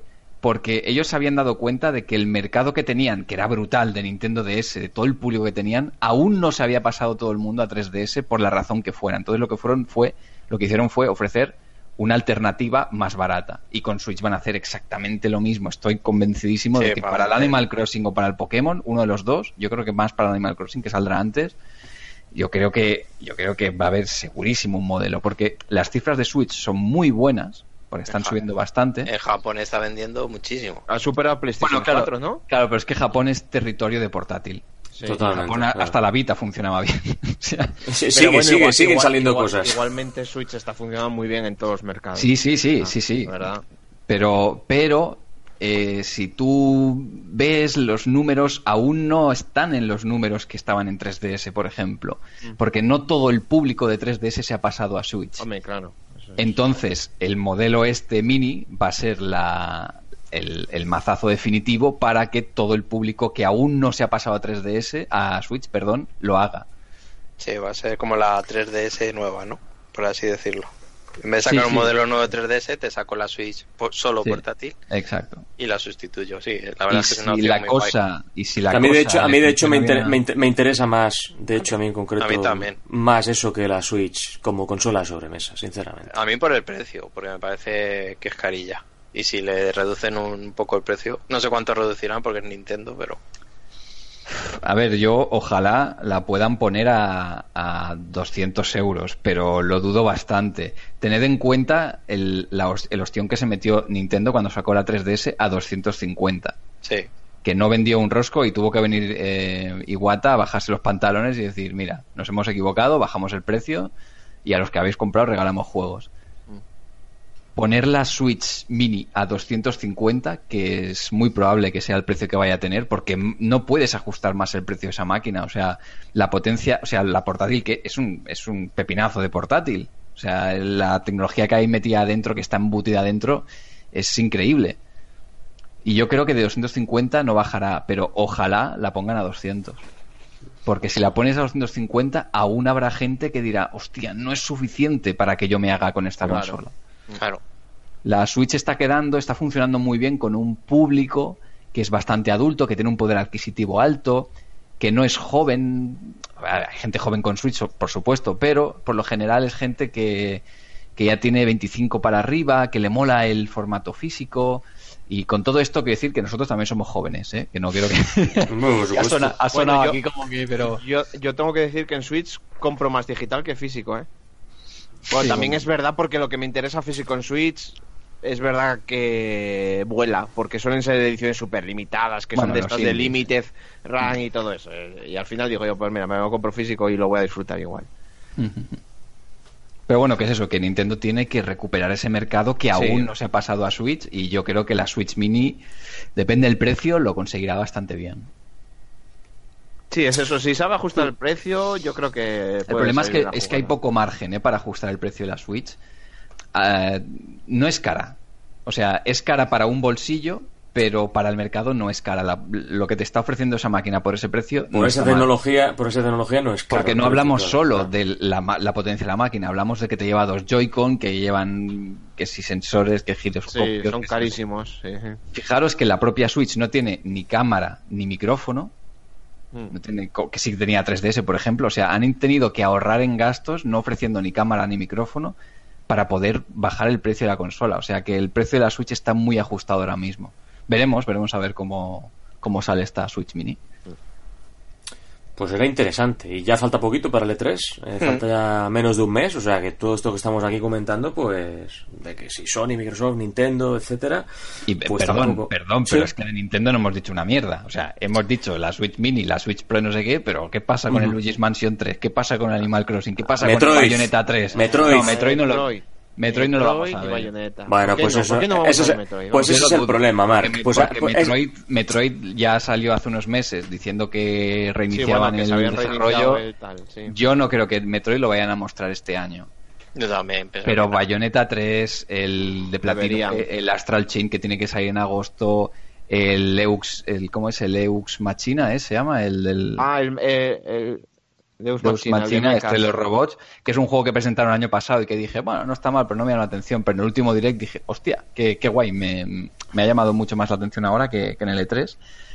Que sí, que sí, que el, el año de Nintendo pinta muy bien, joder. So- solo con el software de Nintendo ya, ya pinta bien, que tiene ahí... Eh, Bueno, yo- yo Bayonetta. Bayonetta 3 no, no creo que salga este año, pero yo creo que en el 3 sí que lo veremos por fin. Hombre, yo creo que lo tienen que enseñar. O sea, yo creo que Camilla, joder, cago en la hostia, que enseña ahí. Mira cómo va el jueguillo.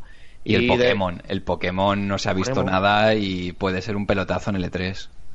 Pues yo creo que Bayonetta 3 no va, no va a estar presente. Hombre, yo espero que sí, eh, sinceramente. Hombre, es que a- cuando hablamos de esto siempre la gente decía, es que Sony suel- suelta mucho humo, no sé qué, no sé cuánto. Es completamente cierto, pero es que Nintendo también lo hace, porque Sí. Bayonetta 3 y Metroid Prime 4 ha sido uno de los mayores humos de los últimos años, porque es que Bayonetta 3 se anunció hace dos años y medio antes de que saliera la Switch. ¿Y dónde está?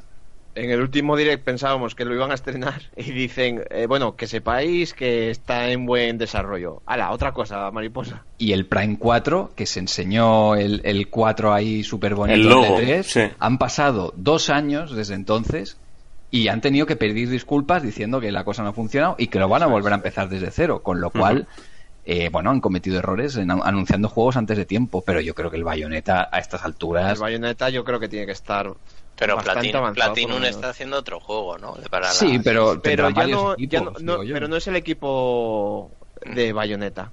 A ver, el, el Astral Chain este que, que anunciaron, lo que se vio, si el juego sale en agosto además, o sea que está terminadillo ya. Sí. Lo que se vio no, no, no parecía que explotara ni de coña lo que puede dar de sí la potencia de la Switch. Parecía un juego más de bajo presupuesto, pintaba muy bien, pero no parecía que Yo estuviera creo- a la yo- altura de las producciones como un Bayonetta, por ejemplo. Yo creo que va a ser rollo quizás más mimado porque hay gente buena ahí detrás. Yo creo que va a ser un rollo Transformers Devastation o un Tortugas Ninja, pero mejor.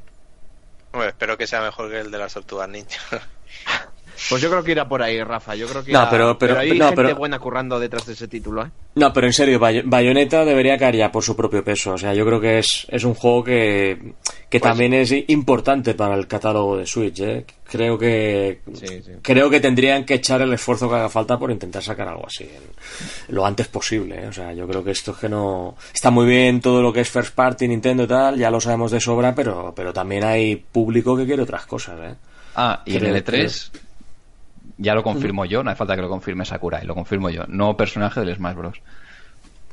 Yo es que después de lo del año pasado no quiero ver más Smash Bros. en el E3, nada. O sea, Pues seguro que hay personaje nuevo. ya, bueno. tienen que ir anunciando poco a poco los del pase temporada, pues. solo de hecho, solo ha salido uno, que es el Joker, y faltan cuatro, si no me equivoco. Con lo cual, tienen que ir anunciándolos ya. Pues rapidito, ¿eh? Me refiero que... que, los, que los 40 minutos de o 45 que dura el direct de Nintendo que tampoco dan para mucho, ¿eh? No, no, no vayamos a gastar este año 5 o 10 minutos otra vez en, en Smash. No, no, no, ¿no? no, más de eso ya no, por Dios. Bueno, ¿Para, para qué queréis más personajes si ya los tenéis todos? No, yo no los quiero. A mí ya sabéis que yo de los DLCs no soy muy amigo. Están todos bueno. ya. es broma, ¿eh?